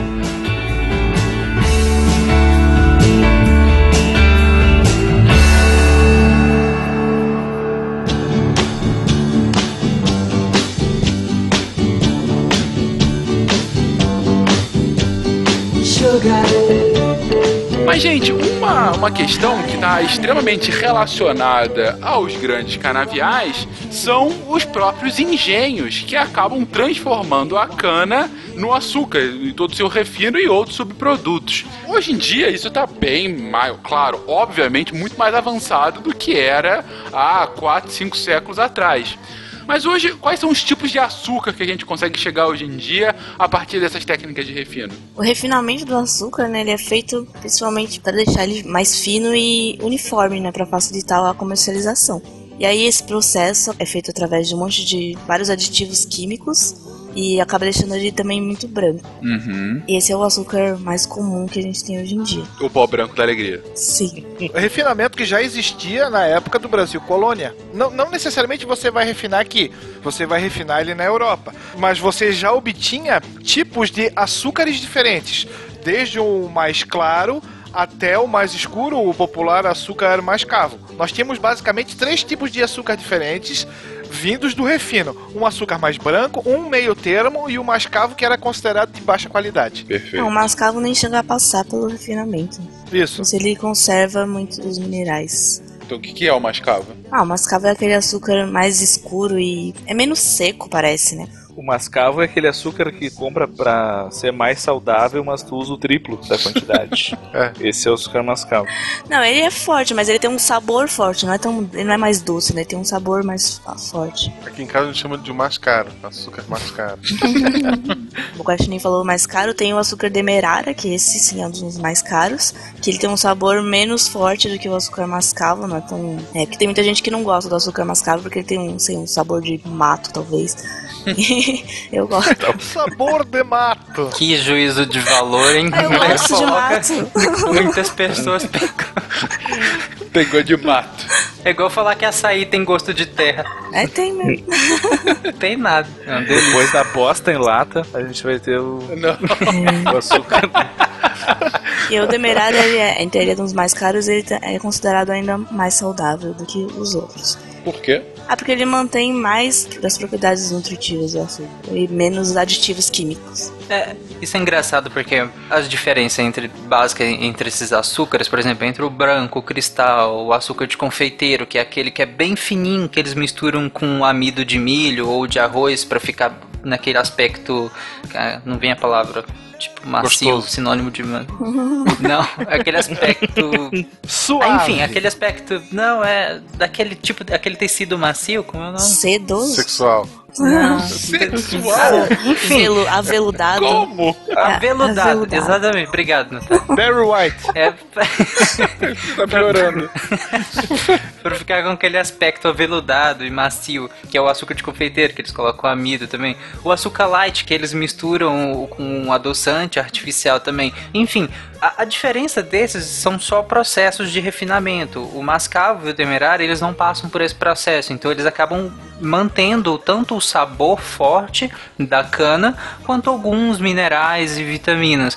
Mas no fim é tudo açúcar. Então não adianta você trocar o seu açúcar cristal normal por um açúcar mascavo e achar que agora você é super saudável pode comer o tanto que quiser. É açúcar do mesmo jeito, é o mesmo. Inclusive, aproveitando a deixa, só um parêntese, sal do Himalaia e sal de um real é a mesma coisa, gente. É exatamente a mesma coisa. É cloreto de sódio. Ponto. Fecha o Ele não parênteses. do Himalaia? Aqui também. Mas o sal do Himalaia é, é rosinha. É cloreto de sódio do, no Himalaia também. Rosinha. Tanto faz, sabe? Não faz diferença nenhuma é, nutricionalmente. E o açúcar aqui também. Apesar do mascavo preservar algum- alguns nutrientes, é açúcar do mesmo jeito. Assim, ele não tem tantos. Quer dizer, o açúcar em excesso faz mal. Por causa do açúcar, açúcar refinado por causa do açúcar e dos aditivos. O mascavo é só por causa do açúcar, mas de qualquer jeito faz mal. É, então não, não acho que consumindo muito mascavo você tá melhor que consome muito cristal, você tá consumindo muito açúcar, então também tem que ter parcimônia no consumo dele. E o melado? O melado é o melhor açúcar. É que é a forma líquida, é quase como a forma líquida do demerara, né? Porque ele, ele não passa por praticamente nenhum processo de refinamento e ele inclusive ainda tá na forma líquida. Já deixo a dica aí, culinária: pão, melado e nata. Boa. Nata? Meus avós possuíam um engenho de cana onde se fazia o melado e a aguardente. Ó. Olha só. O que, que Ó. é, na- que que é nata pra vocês, cara? Porque em Teresópolis, nata era um enroladinho de queijo com Não, presunto. meu Deus. Eu Nossa, acho que não é isso. Eu tô falando que é em Teresópolis. O Teresópolis é um mundo à parte. Eu acho que ele quis dizer, acho que ele quis dizer nata do leite, Do leite. não tipo Aquela manteiga. parte branca. Isso. Gente, eu cresci em Teresópolis, pra mim eu cresci com nata sendo isso. É, por isso, defina nata para o ouvinte não teresopolitano. Tira o T e bota o D aí. Nada.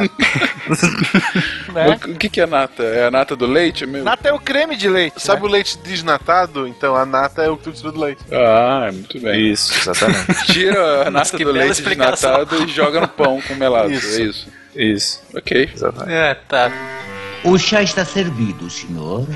Calhe essa matraca infernal e põe o açúcar. Um mergulhinho, dois mergulhinhos. Um mergulhinho só chega, seu paspalhão. Pensa que dinheiro dá em árvores? E se comentou do açúcar de confeiteiro, o confeiteiro será uma profissão surgida devido ao açúcar. Ainda no século XVII. O confeiteiro é uma nova profissão criada sim a partir desse novo produto que vai começar a se popularizar. Ainda é extremamente caro, somente as classes mais abastadas tinham acesso a esse produto. Por exemplo, 1440, mais ou menos uma arroba de, de açúcar valia na Inglaterra quase 20 gramas de ouro. Isso era uma quantia bastante considerável para a época. Caramba. É, nessa época a confeitaria ainda era, era, não era pra consumo, era pra ostentação, né? Exato. Igual tem é, relevos em ouro, eh, tinha relevos em açúcar e você fazia pequenas eh, estátuas assim, de açúcar. É, mas não era também só o dinheiro, meu Deus. Tem que pensar que essa profissão, quando surgiu, ela trouxe sonho às pessoas. Puta que. Me manterei calado. E eu ia fazer a piada que a arroba de açúcar era uma conta do Twitter, né? Pois é. tá O Rigolo ele jogou o nível lá em cima, eu tô tentando me esforçar mais. Rigor igual aquele robô do filme do espaço lá, tem que diminuir o nível Assim, de piada. diminuir piadas Cars. para 50%. O Will falou da questão do- da criação do confeiteiro, porque a- afinal a confeitaria é basicamente manipular o açúcar. A, a base da confeitaria é essa: você manipula açúcar. Você manipula o grão do açúcar, o refinamento, se o grão é mais resistente, se é menos, se tem mais umidade, se tem menos, e assim você vai criando sabores e estruturas gastronômicas. Mas é basicamente isso. Mas ah, dentro dessa coisa da confeitaria e também da indústria, tem um tipo de açúcar que a gente não falou, que é o açúcar invertido. Também conhecido como sal. Eu ia falar isso agora. Eu, eu sei, eu tenho que ser rápido. Já tá difícil hoje. Sabe? Ok. Eu já acho que não é o sal. Vamos lá, o que que é o açúcar invertido? Eu Acho que, aliás, muitos é, alimentos industrializados, se você pegar a lista de ingredientes, tem lá açúcar invertido. Mas o- o açúcar invertido, ele é simplesmente a sacarose, que é esse açúcar normal, um açúcar cristal normal, quebrada em glicose e frutose. É só isso. Ele é a sacarose quebrada. Só que por que, que se usa ele e não a própria sacarose? Porque além da sacarose quebrada ser mais doce do que a própria sacarose, porque você tem, vai ter moléculas de glicose e de frutose, e elas duas separadamente são mais doces do que juntas numa molécula de sacarose, então é melhor quebrá-la. Por que, que é chamado de invertido? É porque ele desvia a luz para um lugar diferente. Quando você incide uma luz polarizada na molécula de açúcar invertido, ela vai desviar a luz para a esquerda e não mais para a direita. Então é só isso. É que na química a gente chama de levógero e destrógero. São uma propriedade de alguns compostos de desviar a luz polarizada para um lado ou para o outro. Isso é muito importante, pode parecer que é um detalhe, mas é muito importante. Por exemplo, tem medicamento que o destrógeno faz uma coisa e o levógero faz outra. É a mesma molécula, só que se você incide luz polarizada, um desvia para um lado, outro desvia para o outro. Em alguns medicamentos ele tem efeitos completamente diferentes, vide talidomida. Só com essa pequena diferença. Então a homeopatia funciona, é isso que você tá dizendo. De maneira Não. invertida, assim. Talvez. Aqui me falhou o conhecimento de química do ensino médio. Esse processo da inversão do açúcar não é o mesmo processo da gordura trans, que tem a gordura. Não, né? Não, é um processo diferente. Aqui ela, na própria hidrólise, ela já adquire esse tipo de conformação. Lá é Aham. outra coisa, você introduz, com, é, se eu não me engano, introduz bases de hidrogênio lá, enfim, é uma coisa um pouco diferente. Tá, tá. Mas, Tarek, eu posso imaginar que o açúcar invertido ele não é feito assim por conta da luz polarizada, e sim por conta de ficar mais doce. Exato, ele é feito assim. A luz polarizada foi só para explicar o porquê do nome invertida. O fim é justamente porque é mais doce. E outra coisa, em doces, em chocolate, quando o açúcar cristaliza, você considera um erro. Se ninguém gosta de pegar aquele bombom e tá com aquele aspecto açucarado. Branco.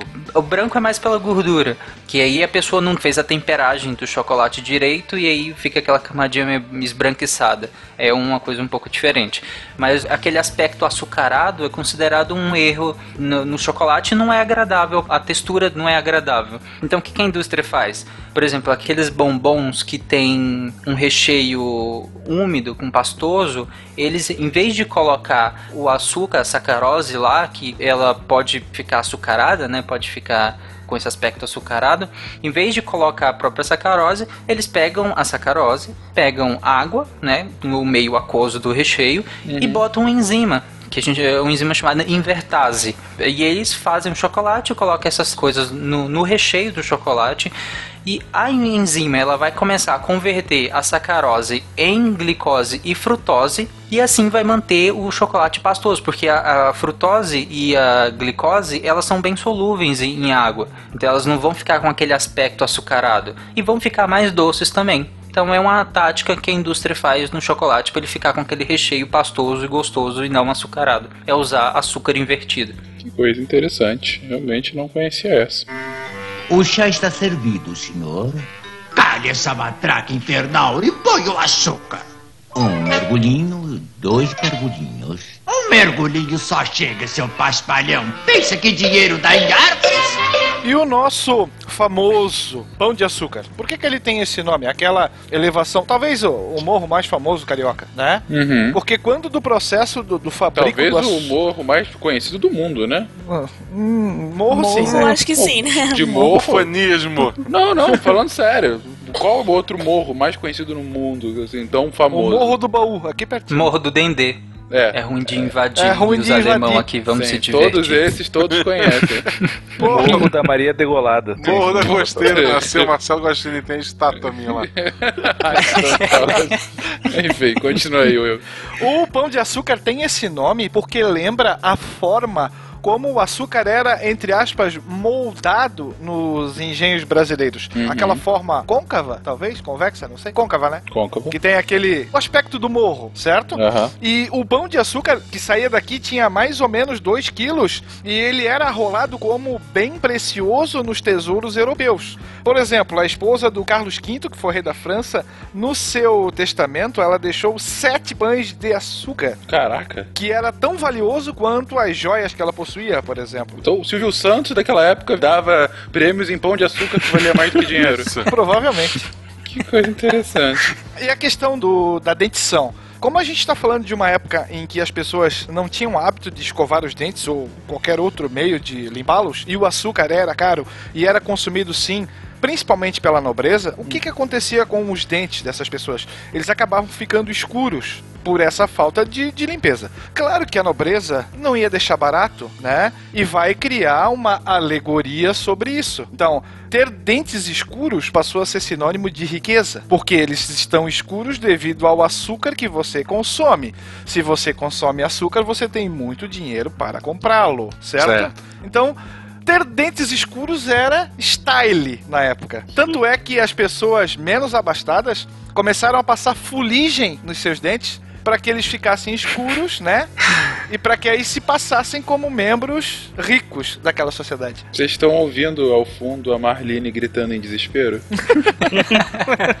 Pelo contrário, ela tá feliz que ela ganharia muito dinheiro nessa época. Pode ser, pode ser. E vale lembrar também que o chocolate ganha essa fama muito devido ao açúcar. Porque o cacau ele é amargo por natureza, né? E ele vai se tornar, o chocolate vai se tornar um dos doces mais amados do mundo, sim, devido ao açúcar. O café e o chá também, né? ué? Porra, Ah, são não, coisas ah, completamente não, não, diferentes. Chá não. Açúcar no chá não, né? Ah, meu Deus. Você prefere essa barra de chocolate ou essa Polêmica. xícara de chá? Ah, eu quero chá. Não. Ninguém, ninguém. Não, eu tô falando assim, na questão de popularização na Europa por causa do, do, do açúcar. Eh, O açúcar era extremamente consumido no café, chá e chocolate também. Isso. Tanto é que vai ser. Na história se costuma dizer que o açúcar provocou uma verdadeira revolução nas bebidas quentes. Por causa da sua utilização no chá, no café e no chocolate quente. O café, o chá, o próprio chocolate seguiam a trilha do açúcar. Mas o açúcar foi mais importante,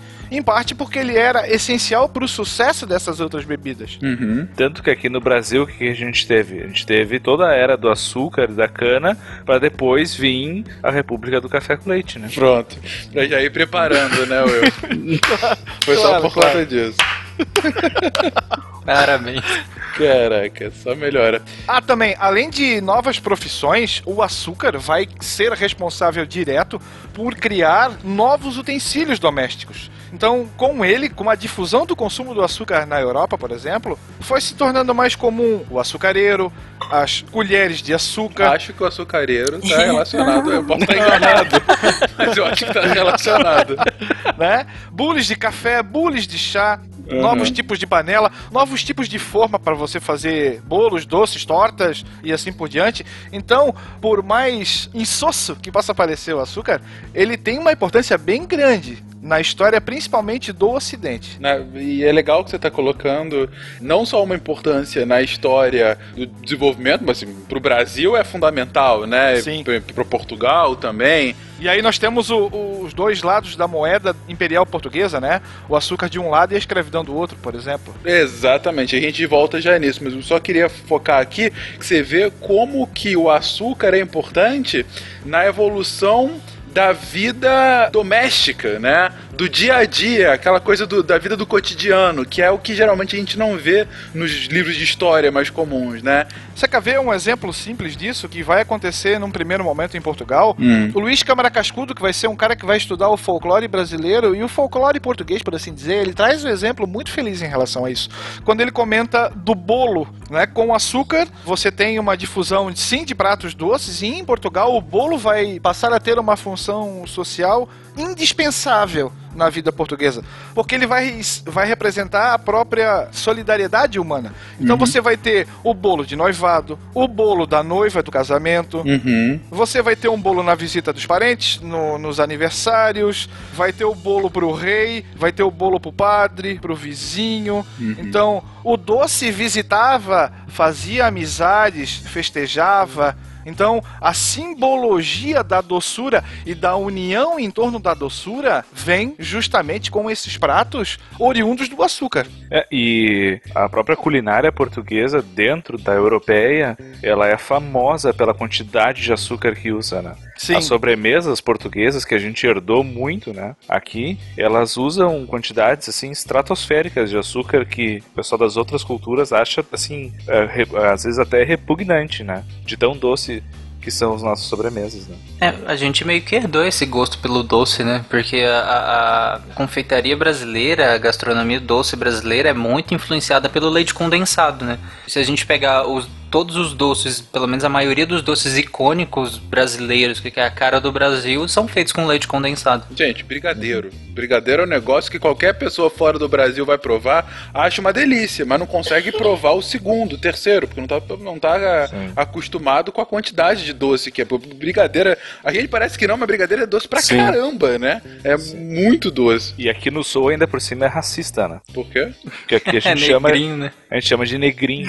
e o beijinho é branquinho, né? Mas enfim. Ah, é? Olha só. Bom, e indo pro racismo, já que o Will tinha citado um pouquinho antes. Não, é, é um bom, é um bom gancho. Olha o gancho, olha o gancho. É, é um bom gancho, porque como o Will colocou, por um lado a gente tem um desenvolvimento econômico, mas não social, é bom colocar. O desenvolvimento econômico de Portugal por um lado, e Brasil também, mas por outro, você tem como uma das maiores vergonhas da história ocidental que foram séculos de escravidão, não só no Brasil, mas em especial no Brasil, né, Will? Que vai ser um dos últimos países do mundo a abolir a escravidão africana, né? Durante o século XVIII vai ter um filósofo francês chamado Claude Helvetius, que vai escrever um- uma carta atacando sim a escravidão, e eu retirei um excerto que é bem ah, direto em relação a isso. Ele escreve: Nenhum barril de açúcar chega à Europa sem que esteja banhado em sangue. Diante da miséria destes escravos, qualquer pessoa de sentimento deveria renunciar a este artigo e recusar-se a um prazer que só se torna possível com as lágrimas e mortes de incontáveis criaturas infelizes. Então o cara aqui dá um tapaço na cara de quem consome açúcar dizendo: "Tu tá consumindo às custas de morte, violência, porrada, né? Mutilação das pessoas que não eram consideradas pessoas responsáveis por todo esse processo desde o plantio até a fabricação. Tem uma estimativa que fala que do século XVI até mais ou menos o século XIX, por volta de uns 10 milhões de escravos africanos foram importados para a América, né? E dentre esses, 70% foi só para produção de açúcar. E esse estigma da escravidão perseguiu o açúcar praticamente em todos os países na qual ele foi produzido. Então não foi uma característica exclusiva do Brasil, mas a escravidão sim era o, o lado negro, por assim dizer, do ouro branco, que era o açúcar produzido nessa época. Sem dúvida alguma. Eu só vou reforçar que esse número é muito emblemático, gente. 10 milhões de pessoas. É aí que tá. Quando a gente para de falar que eram 10 milhões de escravos e começa a colocar no termo correto, 10 milhões de pessoas foram trazidas à força, retiradas da sua terra natal, para trabalhar durante toda a sua vida nas piores condições possíveis. Isso em um mundo, a gente está falando, Tarek falou, 16 e 19. Até o século XIX, o mundo não tinha chegado ao seu primeiro bilhão de pessoas. Ou seja, a gente está falando aí de 10 milhões de pessoas, claro, é um tempo grande, mas é uma porcentagem ridícula de tão grande que é de pessoas forçadas para trazer isso que era é, é, e o que é mais revoltante é isso isso que não era nem mesmo uma necessidade alimentícia era quando muito um plus a mais que geralmente destinado às grandes e mais poderosas famílias europeias da época Tem um outro ditado dessa época que fala mais ou menos assim: sem açúcar não há Brasil, sem a escravidão não há açúcar e sem a Angola não há escravos. Fazendo então a interligação entre todos esses fatores responsáveis, sim, pela produção do açúcar e o envio dele para a Europa. E 10 milhões de pessoas, hoje, pra gente que vive num mundo de 7 bilhões, ainda é gente pra caralho. Agora imagina na época, onde a proporção relativa né, desses 10 milhões era muito maior ainda. Ah, ainda mais num país que era pouquíssimo populoso à época, né? O Brasil, à época, não devia ter 50 milhões de pessoas. Pois é, é uma quantidade absurda, absurda, absurda. Absurda. Além dos escravos e dos portugueses, nesse jogo do açúcar americano, principalmente brasileiro, a gente não pode esquecer de mencionar os holandeses, que faziam basicamente o meio de campo. Eles vinham, muitas vezes financiavam a construção dos engenhos, é tudo isso regularizado com os portugueses, encostavam seus navios aqui na costa brasileira, levavam o açúcar para a Europa e lá refinavam, né? O açúcar vai ser talvez o principal ponto das duas invasões holandesas que vão acontecer na colônia brasileira, que provavelmente vai ser assunto de um cast futuro, mas o comércio açucareiro era extremamente lucrativo e os holandeses não gostariam de abrir mão desse comércio. Sim. E a Kizumba começa quando, num determinado momento da nossa história, Portugal e, consequentemente, o Brasil vão se unificar à coroa espanhola, na chamada União Ibérica. Sim. E aí os inimigos da Espanha passam a ser os inimigos de Portugal. Entenda-se, os holandeses. E é nesse momento que nós vamos ter a invasão holandesa ao Brasil e eles vão ficar por aqui por cerca de 24 anos e só vão ser expulsos nas duas batalhas de Guararapes, que podem ser consideradas o Vietnã brasileiro em relação aos holandeses. Mas isso fica para um outro pôr do sol. Excelente. É, só, só- a gente falou até agora do açúcar da cana, né, como hegemônico, mas se a gente pegar ali por volta de 1808, aí pós-revolução francesa e suas consequências e entre outras coisas. É claro que ele vai falar disso. Vai, vai, tá. É. Vai. Tava demorando. Entre suas consequências, na França mesmo já não tinha mais açúcar. Ele fez a pauta só pra isso. Vai, fala. Na França, por volta de 1808, não tinha mais açúcar. Na Europa também faltava açúcar, né? Você tinha o bloqueio continental do Napoleão também, que já prejudicava. Você deve Então- ter uma estátua dele aí, fala a verdade. E aí, eles, os europeus, então principalmente os franceses, eles aproveitam pesquisas que já vinham lá do século XVII, que já descobriu a presença de açúcar cristalizável na lindíssima beterraba. E aí, tanto que hoje a fatia de produção de açúcar pela beterraba é bem grande. Por mais que no Brasil a gente quase não tenha, é hegemônico a questão da cana-de-açúcar, mas na Europa a beterraba ainda é uma estrela na produção de açúcar e foi a solução francesa e parte da Europa nessa época também para que continuasse ah, o comércio de açúcar, pelo menos internamente. Foi usar a beterraba para produzir açúcar. O primeiro que obteve sucesso nesse processo de cristais a partir do suco extraído da beterraba foi um químico alemão chamado Andreas Margraf. Em 1747. E o discípulo direto dele, chamado Franz Karl Ackert, 50 anos depois, ele instala a primeira refinaria de açúcar de beterraba na Europa. Né? Claro que o produto final não vai ter aquela qualidade desejada, mas devido às guerras napoleônicas, ao bloqueio continental já mencionado, ao racionamento que a Europa vai passar, ele vai ganhar um mercado consumidor bem atrativo, mesmo sendo de pior qualidade se comparado com o açúcar da cana-de-açúcar. Não, não era nem tanto de pior qualidade em relação ao açúcar mesmo. Era em questão mais de rentabilidade, né? Enquanto a cana você conseguia extrair muito mais açúcar do que da beterraba. Da beterraba tinha menos alegria por grama. Exatamente. Quer dizer que pra beterraba virar estrela na Europa, ela teve que ser torturada ao ponto de se extrair uma coisa que é usada pra pôr no chocolate para as pessoas comerem, é isso? Não, é só é porque é só mais uma coisa em que a beterraba brilhou, além do seu gosto singular. Que a beterraba brilhou. Brilhou. Me veio à mente uma beterraba, sei lá. Cintilante. É, não, é, temperada com urânio, sei lá. Puta que horror. Bom, sobre as guerras napoleônicas, a gente vai voltar um pouco mais à frente no SciCast, obviamente. É um super tema pra gente explorar. E também sobre a derrocada, o perigeu da cana-de-açúcar no Brasil, já no século XVIII, também vai ser tópico em um cast futuro. Não, basicamente foi concorrência, né? Exatamente. Você tem concorrência com outros países que produzem um açúcar tão bom quanto o teu. Pra quem ficou mais interessado sobre o assunto, tem um link que a gente colocou aqui no post, lá do Manual do Mundo, que mostra a quantidade de açúcar presente nos refrigerantes. É simplesmente assustador. É, e acho que é pior ainda em suco, suco em pó, né? Essas coisas tem mais ainda. Sim, sim, sim, refresco. Mas é assustador, vale muito a pena assistir. E para as duas pessoas que se interessaram sobre a história do açúcar no Brasil, As duas pessoas. Você, você sabe quem é você. Tem um historiador brasileiro que foi especialista nessa área chamado Evaldo Cabral de Mello e os livros dele são muito interessantes. Um livro é chamado, é, intitulado O Negócio do Brasil, Portugal, os Países Baixos e o Nordeste, que fala sobre o açúcar, e Olinda Restaurada, Guerra e Açúcar no Nordeste, 1630-1645. Para os entusiastas da história, vale muito a pena a leitura. E tem, tem um jogo também que ajuda a entender bastante isso, é Candy Crush, gente. O chá está servido, senhor.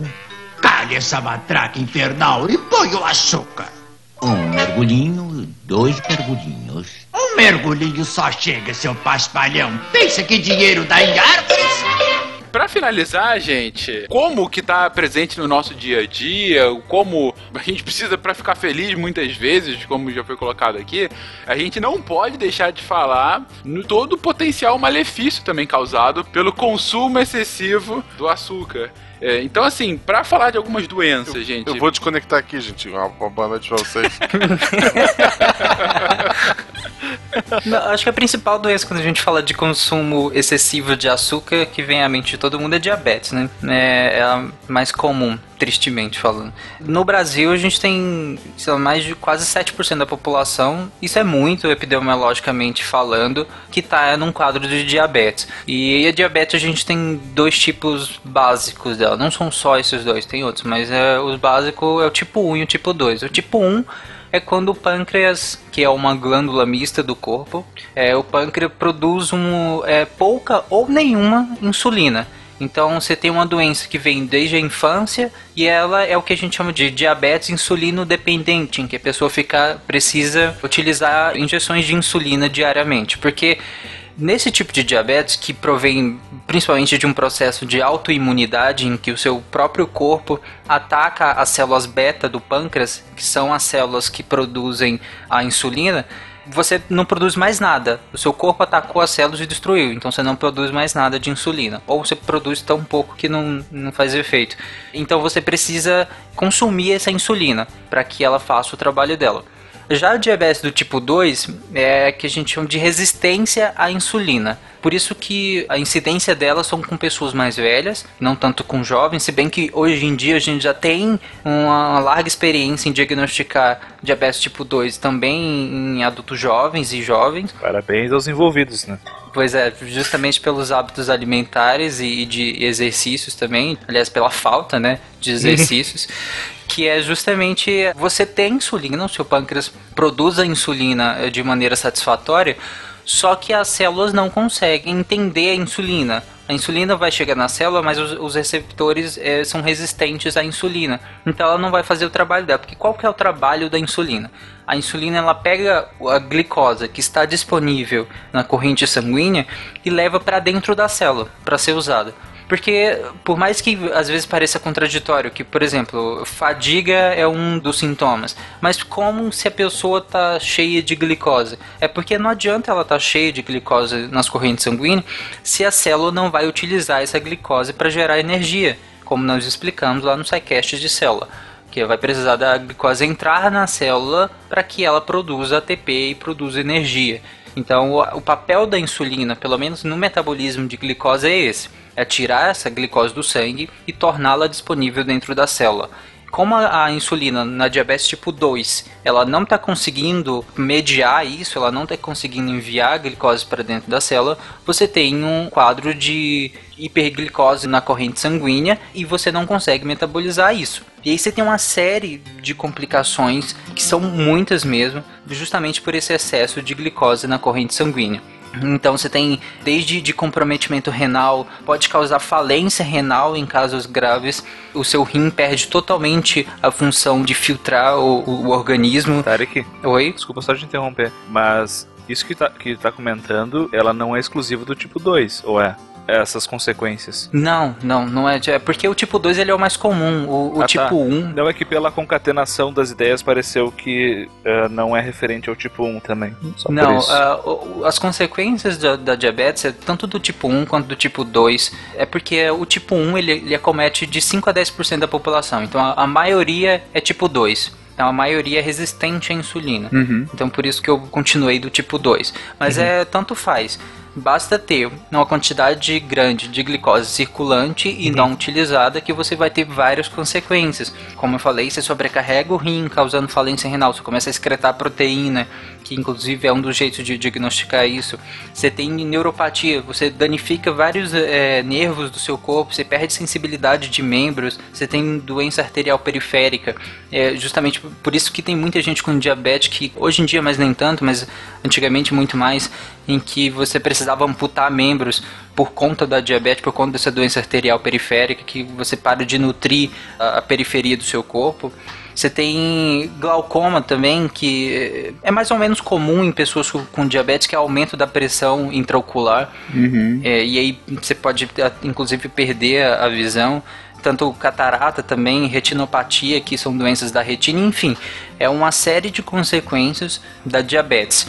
Da diabetes tipo 1, ela é genética, né, justamente porque é uma autoimune, mas a, uma das causas da diabetes tipo 2 é justamente essa dieta desregrada, no sentido de consumo excessivo de carboidratos e, e gorduras também, enfim, porque um vai contribuir com o outro também, e a falta de exercícios físicos. Tem um componente genético também, que é importante, mas também a, o modo de vida é muito importante na questão da diabetes tipo 2. É, além, além dessas condições bem perceptíveis, né, que seria o aumento da pressão da glicose no sangue e obesidade e tal, os surtos de açúcares criam mudanças epigenéticas no, no genoma, que seria meio que ele ajuda a desligar certos genes e essas mudanças podem continuar presentes durante muito tempo depois. Por exemplo, hoje é Páscoa, você resolveu comer todos os ovos de chocolate num dia só. Aí essas mudanças no seu genoma vão continuar durante algumas semanas. E se isso for um hábito, pode chegar até a passar para os filhos. Assim, na divisão celular, né? Não vai passar pelo ar para os filhos. Mas enfim, ficar claro. É, a transmissão é vertical, né? não é horizontal. E, e essas mudanças, eles desligam genes que são importantes em uma cascata de de metabolismos, incluindo processos inflamatórios e a inflamação crônica pode levar, pode aumentar o risco de câncer, pode levar a outras doenças como colesterol, inclusive a diabetes também. E inclusive se você, se a pessoa já tem câncer, o alto nível de glicose no sangue ele facilita que as células de câncer se proliferem, porque elas são células extremamente sedentas por açúcar, porque elas precisam de muita energia para se proliferar. Então, manter um nível de açúcar baixo diminui o risco de metástase. Além do que, o, o, o nível de açúcar baixo no sangue também inibe a ação de uma enzima que diminui os telômeros na divisão celular, ou seja, isso aumenta a vida da célula também, das células saudáveis. É porque as células seguiam pelo telômero para vamos dizer que é o relógio da célula, né? É, que a vida o tamanho da vida celular é baseado na quantidade de divisões que ela faz e a cada divisão hum. ela vai perdendo um pouco do telômero. Ou seja, vocês estão dizendo que além da diabetes, que já é um negócio, enfim, é uma doença desgraçada. O consumo em excesso de açúcar pode diminuir a sua longevidade, pode ser transmitido para os seus filhos durante, enfim, a reprodução, pode ser transmitido, na verdade, a, a desligamento de alguns genes importantes, por exemplo, para processos inflamatórios, que ótimo. E pode também complicar a sua situação com relação a câncer. Que ótimo, gente. Depois é, é uma excelente propaganda que a gente está fazendo aqui nesse cast. Cancela o contrato com a União, é isso? O que foi? É. Vou ligar pra Jujuba, peraí. É, essa questão que você falou, só explicando pro pessoal que não é tão familiarizado com o termo, a epigenética a gente ainda vai fazer um episódio para explicar melhor isso, mas é quando você tem algumas mudanças que não envolvem diretamente a mudança de bases nitrogenadas. Então são moléculas que às vezes tecnicamente se aderem a, a partes do DNA e aí mudam a expressão daquele gene. É, ela faz com que essa parte do DNA não consiga mais ser lida, então não vai mais produzir nada. Ou lida de maneira diferente, né? ela inativa ou exacerba, então ela, ela muda a expressão daquele gene. É, ela fica no ambiente da informação do DNA, mas não é o DNA em si. É, ela não é o DNA e pode ser transmitida aos seus descendentes. Sim, exato. É, esse é o problema nesse caso da epigenética também. É. Outra grande complicação complicação que também está associada à diabetes é o que a gente chama de síndrome metabólica, que na verdade é um conjunto de doenças né, que tem a base na resistência insulínica. Uhum. Esse conjunto que a gente fala que é a obesidade, a hipertensão, o diabetes e o HDL alto, que no caso genericamente o colesterol alto. Não é bem isso, mas genericamente é. Então você tem esses quatro fatores que a ligação entre eles é justamente a resistência à insulina. E esses quatro fatores têm uma larga quantidade de pesquisas associando eles a várias doenças cardiovasculares, a infartos e, enfim, uma gama de doenças e abreviamentos da vida. Só para quem acha que consumir a frutose na forma daqueles xaropes igual os norte-americanos adoram consumir, aqueles xaropes de frutose pura, aquilo lá também é péssimo para o organismo. É, não na mesma via da glicose, porque ela não necessariamente precisa da insulina, então é uma via diferente de dano ao organismo, mas está associada a casos de esteatose hepática também, que é acúmulo de gordura no fígado, que o fígado vai acumular isso, essa frutose em forma de alguns metabólicos e vai acumular gordura e pode causar cirrose hepática. Então não acho que consumindo frutose você está livre de, de problemas, não. E o mel tá liberado? O mel, sim, o mel ele é uma fonte também rica em frutose e muitos outros compostos, né, também, o mel. E consumido com parcimônia, ele é ótimo. É, parcimônia que graça tem a vida, tá? Enfim, se você quiser dar graça à sua vida, eh, tenta manter um equilíbrio, gente, entre um consumo legal e um consumo. Açúcar e fritura, gente. Equilibra. Não pode pender muito pra um lado, é, é isso. A vida é curta. É isso, né? Ó, uma- quer uma dica de açúcar e fritura? Faz beterraba frita. Olha, açúcar e fritura, tá vendo? Chega!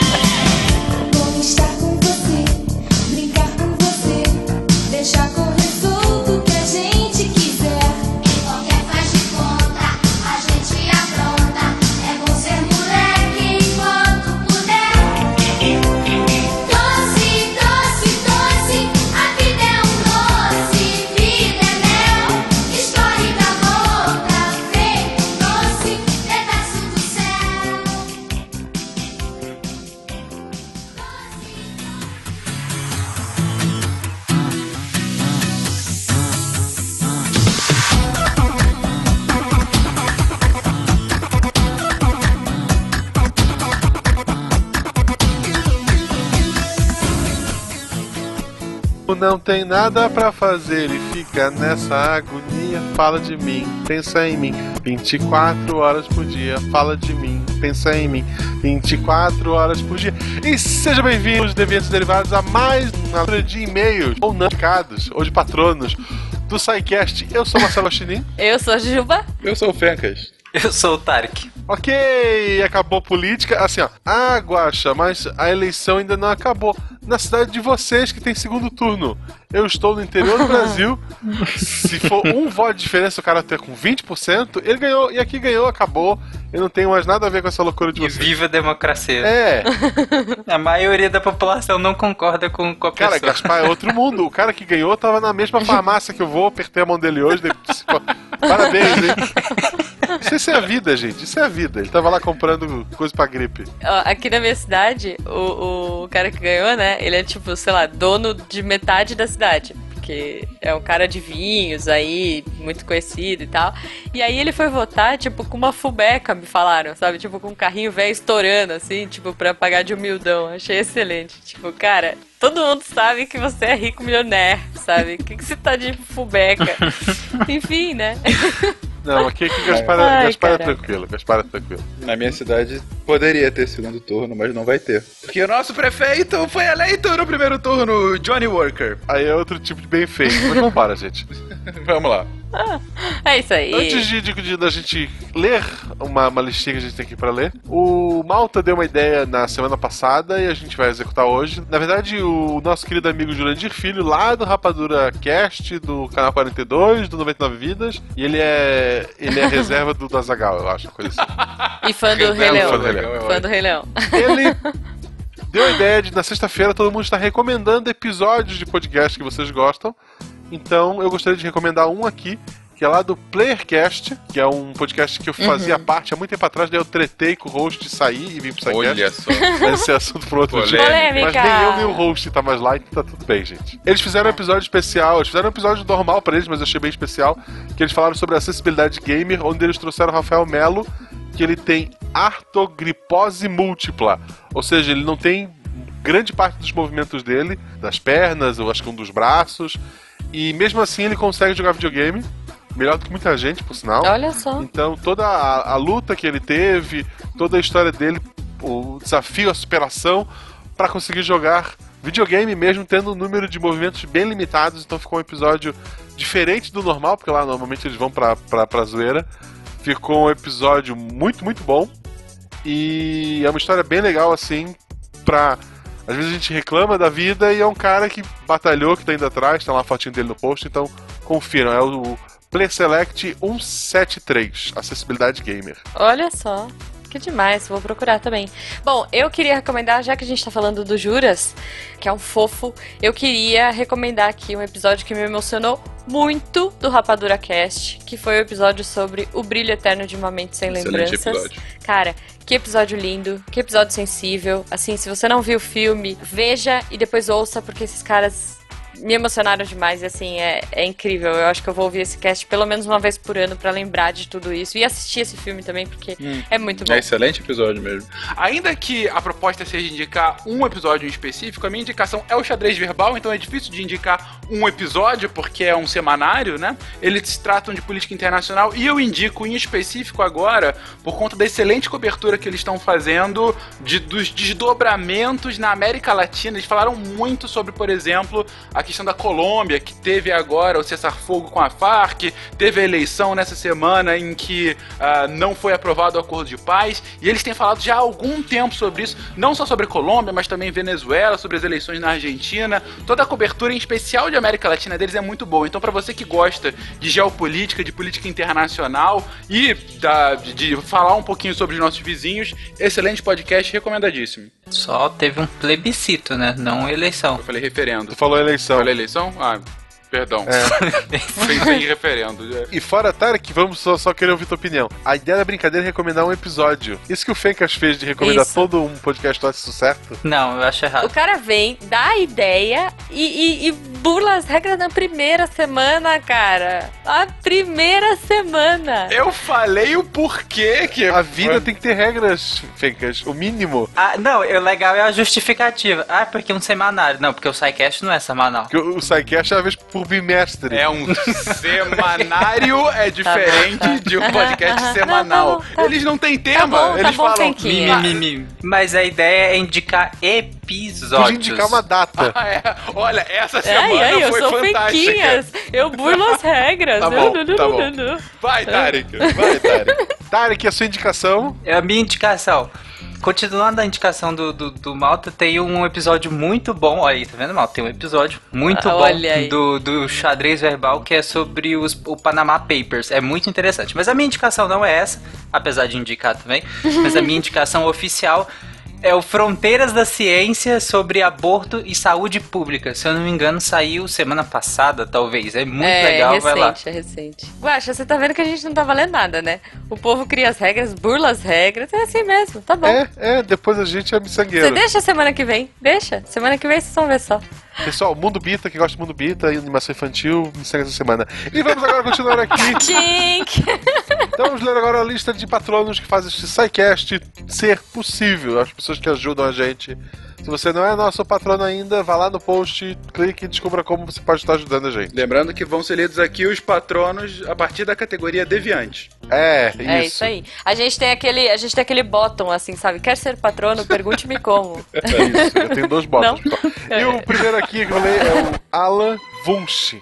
Alexandre Zucchelli. Ana da Rocha Curata. André Andrade. André Luiz Parisotto Reichert. Antônio Carlos da Graça Mota Durão de Souza. Esse é, esse é Durão, cara.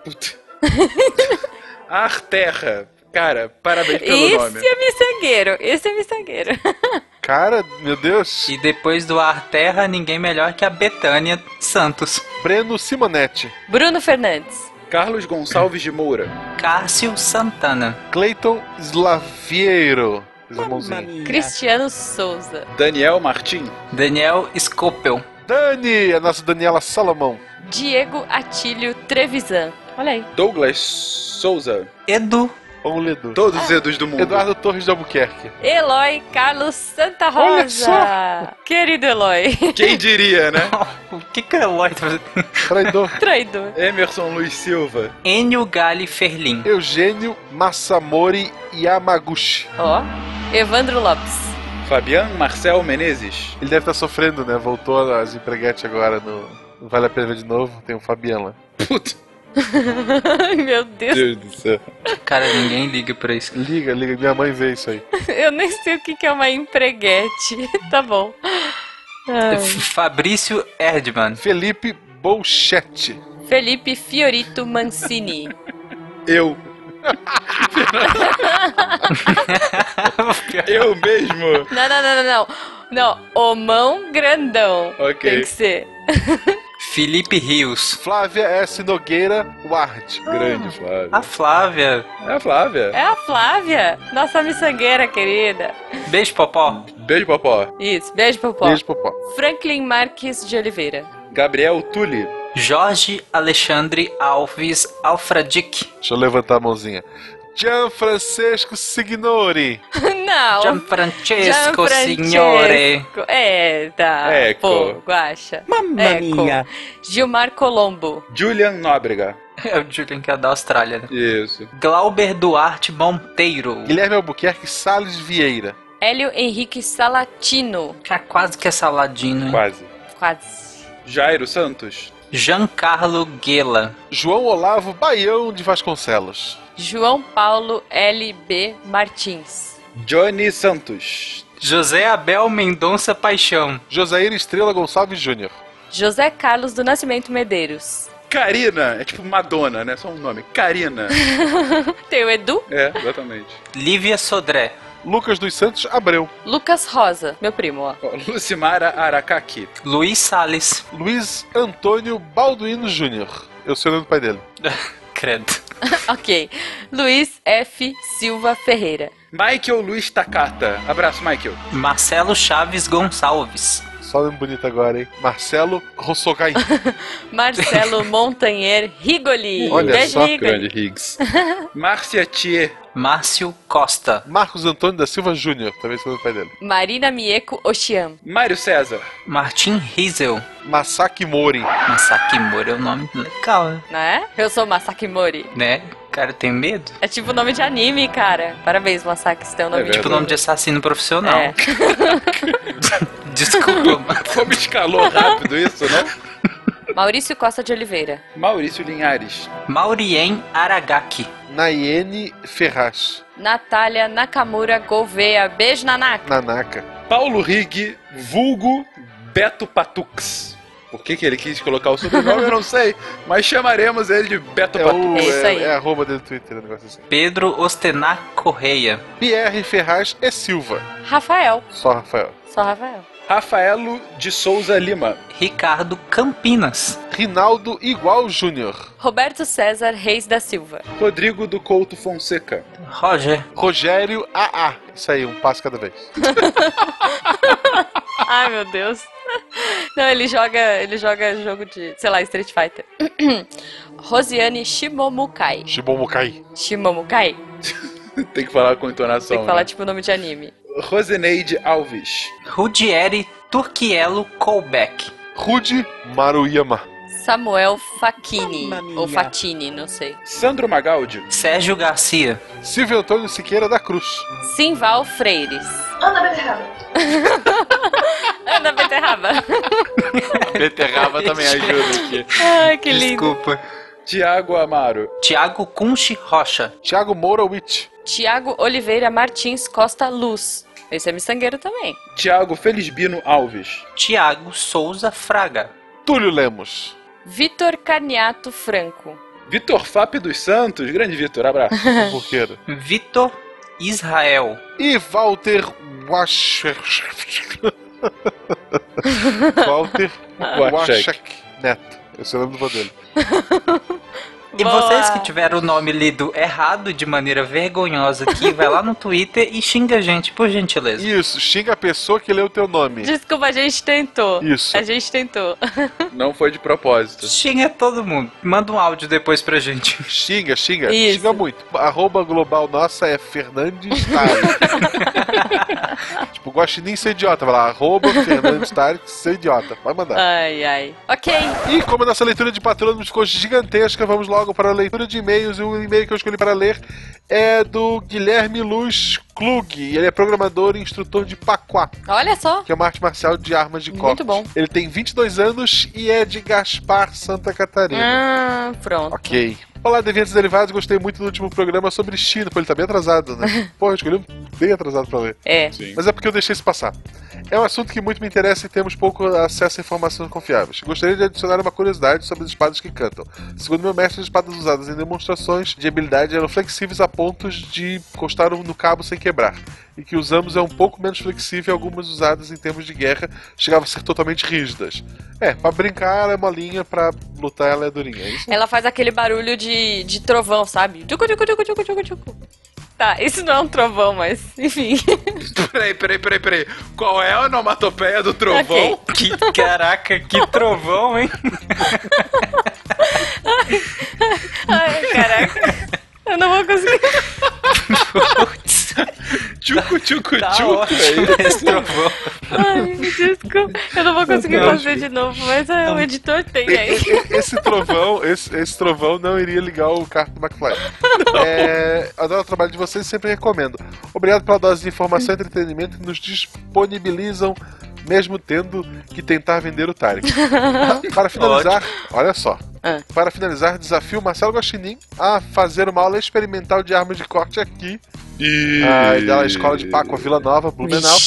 É, se vier, vira um patrão do SciCast na hora e ainda paga um suco de beterraba pra ele. Olha aí. O cara que Olha aí. ensina a lutar com armas de corte, Aham. que é fã do Tarek, me convidou pra visitar ele. Tomar Não, um obrigado. suco, mas ele vai virar nosso patrono, Guaxa. Você tem que. É pela causa, cara.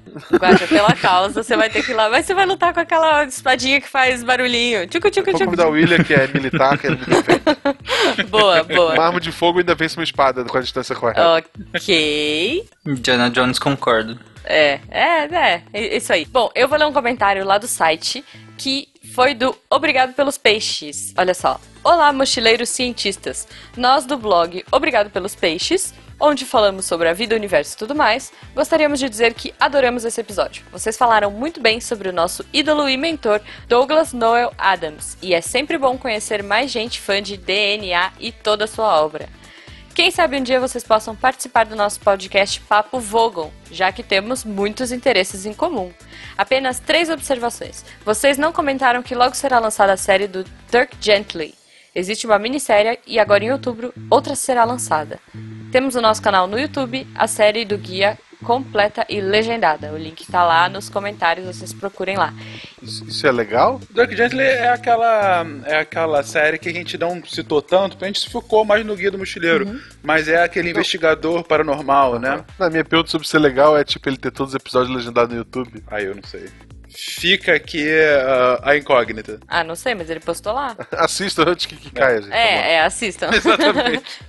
e aí ele colocou aqui, e em maio fizemos o evento Dom Penny Con. Esperamos que vocês possam comparecer ao evento no ano que vem. Poxa, muito legal. Obrigado pelos peixes. Quero, eu quero ver, eu quero conhecer mais aí. Depois eu vou dar uma olhadinha. E sobre o podcast Papo Vogon, eu, eu já tentei fazer essa piada. Os meninos não riram, mas eu vou fazer. Vai que alguém ri. Se não for muito burocrático, a gente participa sim. Hã? Hã? Hã? Editor, Não. nessa hora, se você, ao invés de piadas, quiser colocar o trovão da Ah, Jujuba, não. vai ser fantástico.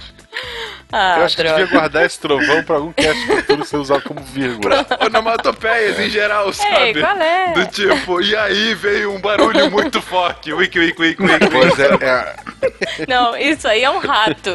Isso não é um teatros, né? Editor, trovão. coloca aqui o barulho de uma porta abrindo. Wiki, wiki. Me zoa mesmo, me zoa. Fantástico. Ai, vambora. Eu vou pegar aqui, na verdade, um Twitter. Um Twitter. Vou pegar aqui um Twitter. tweet que a gente recebeu. Ótimo.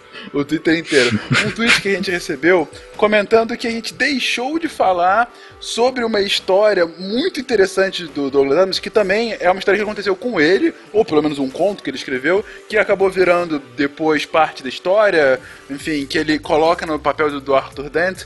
Eu não tinha lido essa história, não lembrava no livro, pra ser bem franco. Não vou contar ela inteira, mas enfim, o espírito da história é o seguinte: estava o Douglas Adams num café.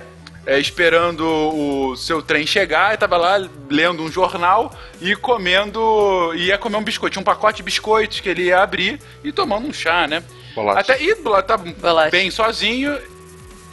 Olha só, tô polêmica. Então, ele tava sozinho, com exceção de um, um senhor que tava próximo a ele, também um senhor normal, esperando também o trem dele. E aí ele, absorto numa revista, num jornal, o, o Douglas, de repente ele vê que o senhor vai, pega o pacote de bolacha, abre e come, e come a primeira.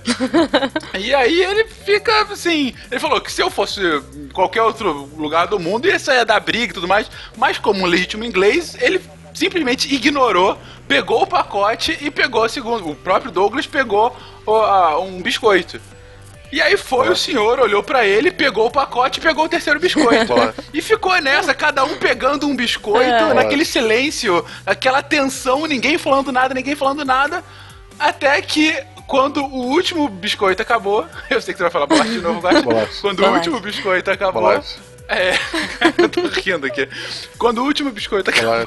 Caraca, eu não consigo. Eu não consigo mais falar ponto da bolacha no fundo. Então você deveria falar certo agora, só pra variar. Vai. Dá. Quando a última bolacha acabou. É, quando a última bolacha acabou, Biscoito. o senhor que tava do lado já tá com 50 minutos de gravação já. Quando acabou o último biscoito do pacote, o. Gente, vocês comeram muito açúcar, fala a verdade. O que, que aconteceu? Quando o último Espera, item cara. do pacote. Item, item é bom, vai. Quando, quando o último item. quando o último item do pacote acabou, o, o, o senhor olhou pra ele, se levantou e foi embora. E o Douglas Adams tava assim, pô, e o cara vai, vai embora e leva tudo. Até que ele mesmo se levantou, tirou a revista e o pacote dele tava embaixo da revista.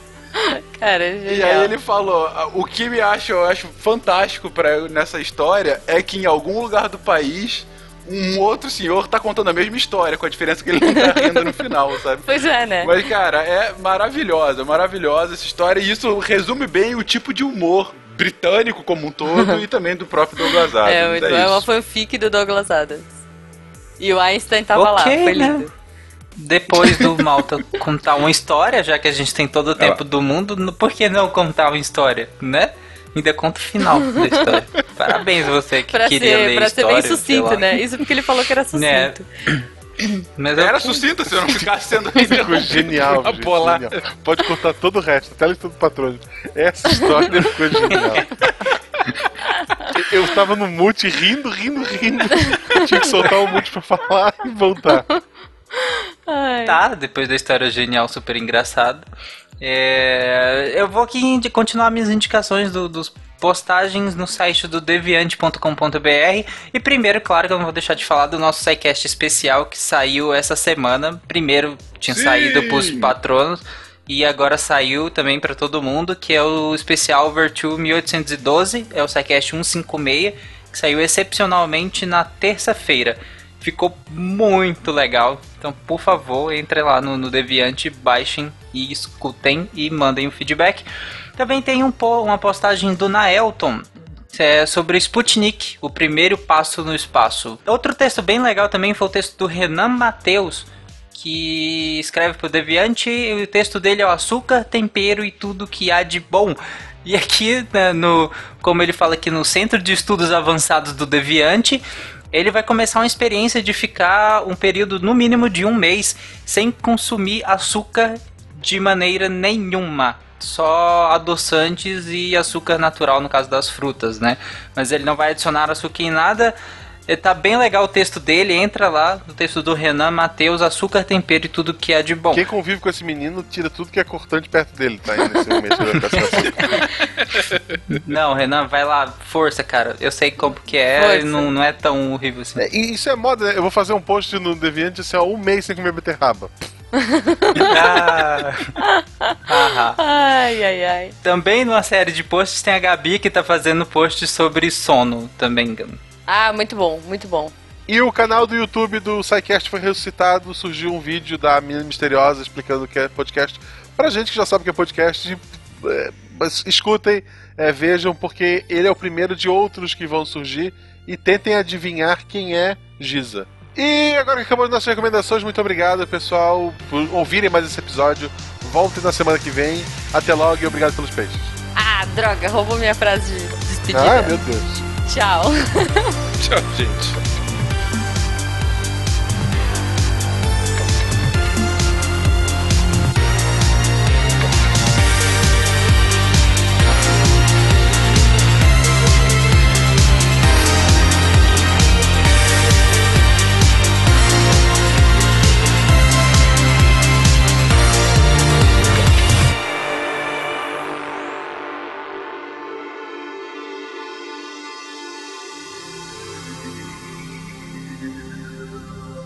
Se a ciência não for divertida, tem alguma coisa errada.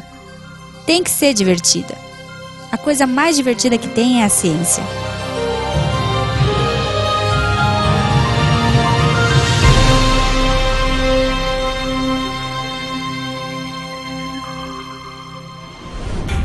Este programa foi editado por Tapcast. Edições e Produções de Podcast.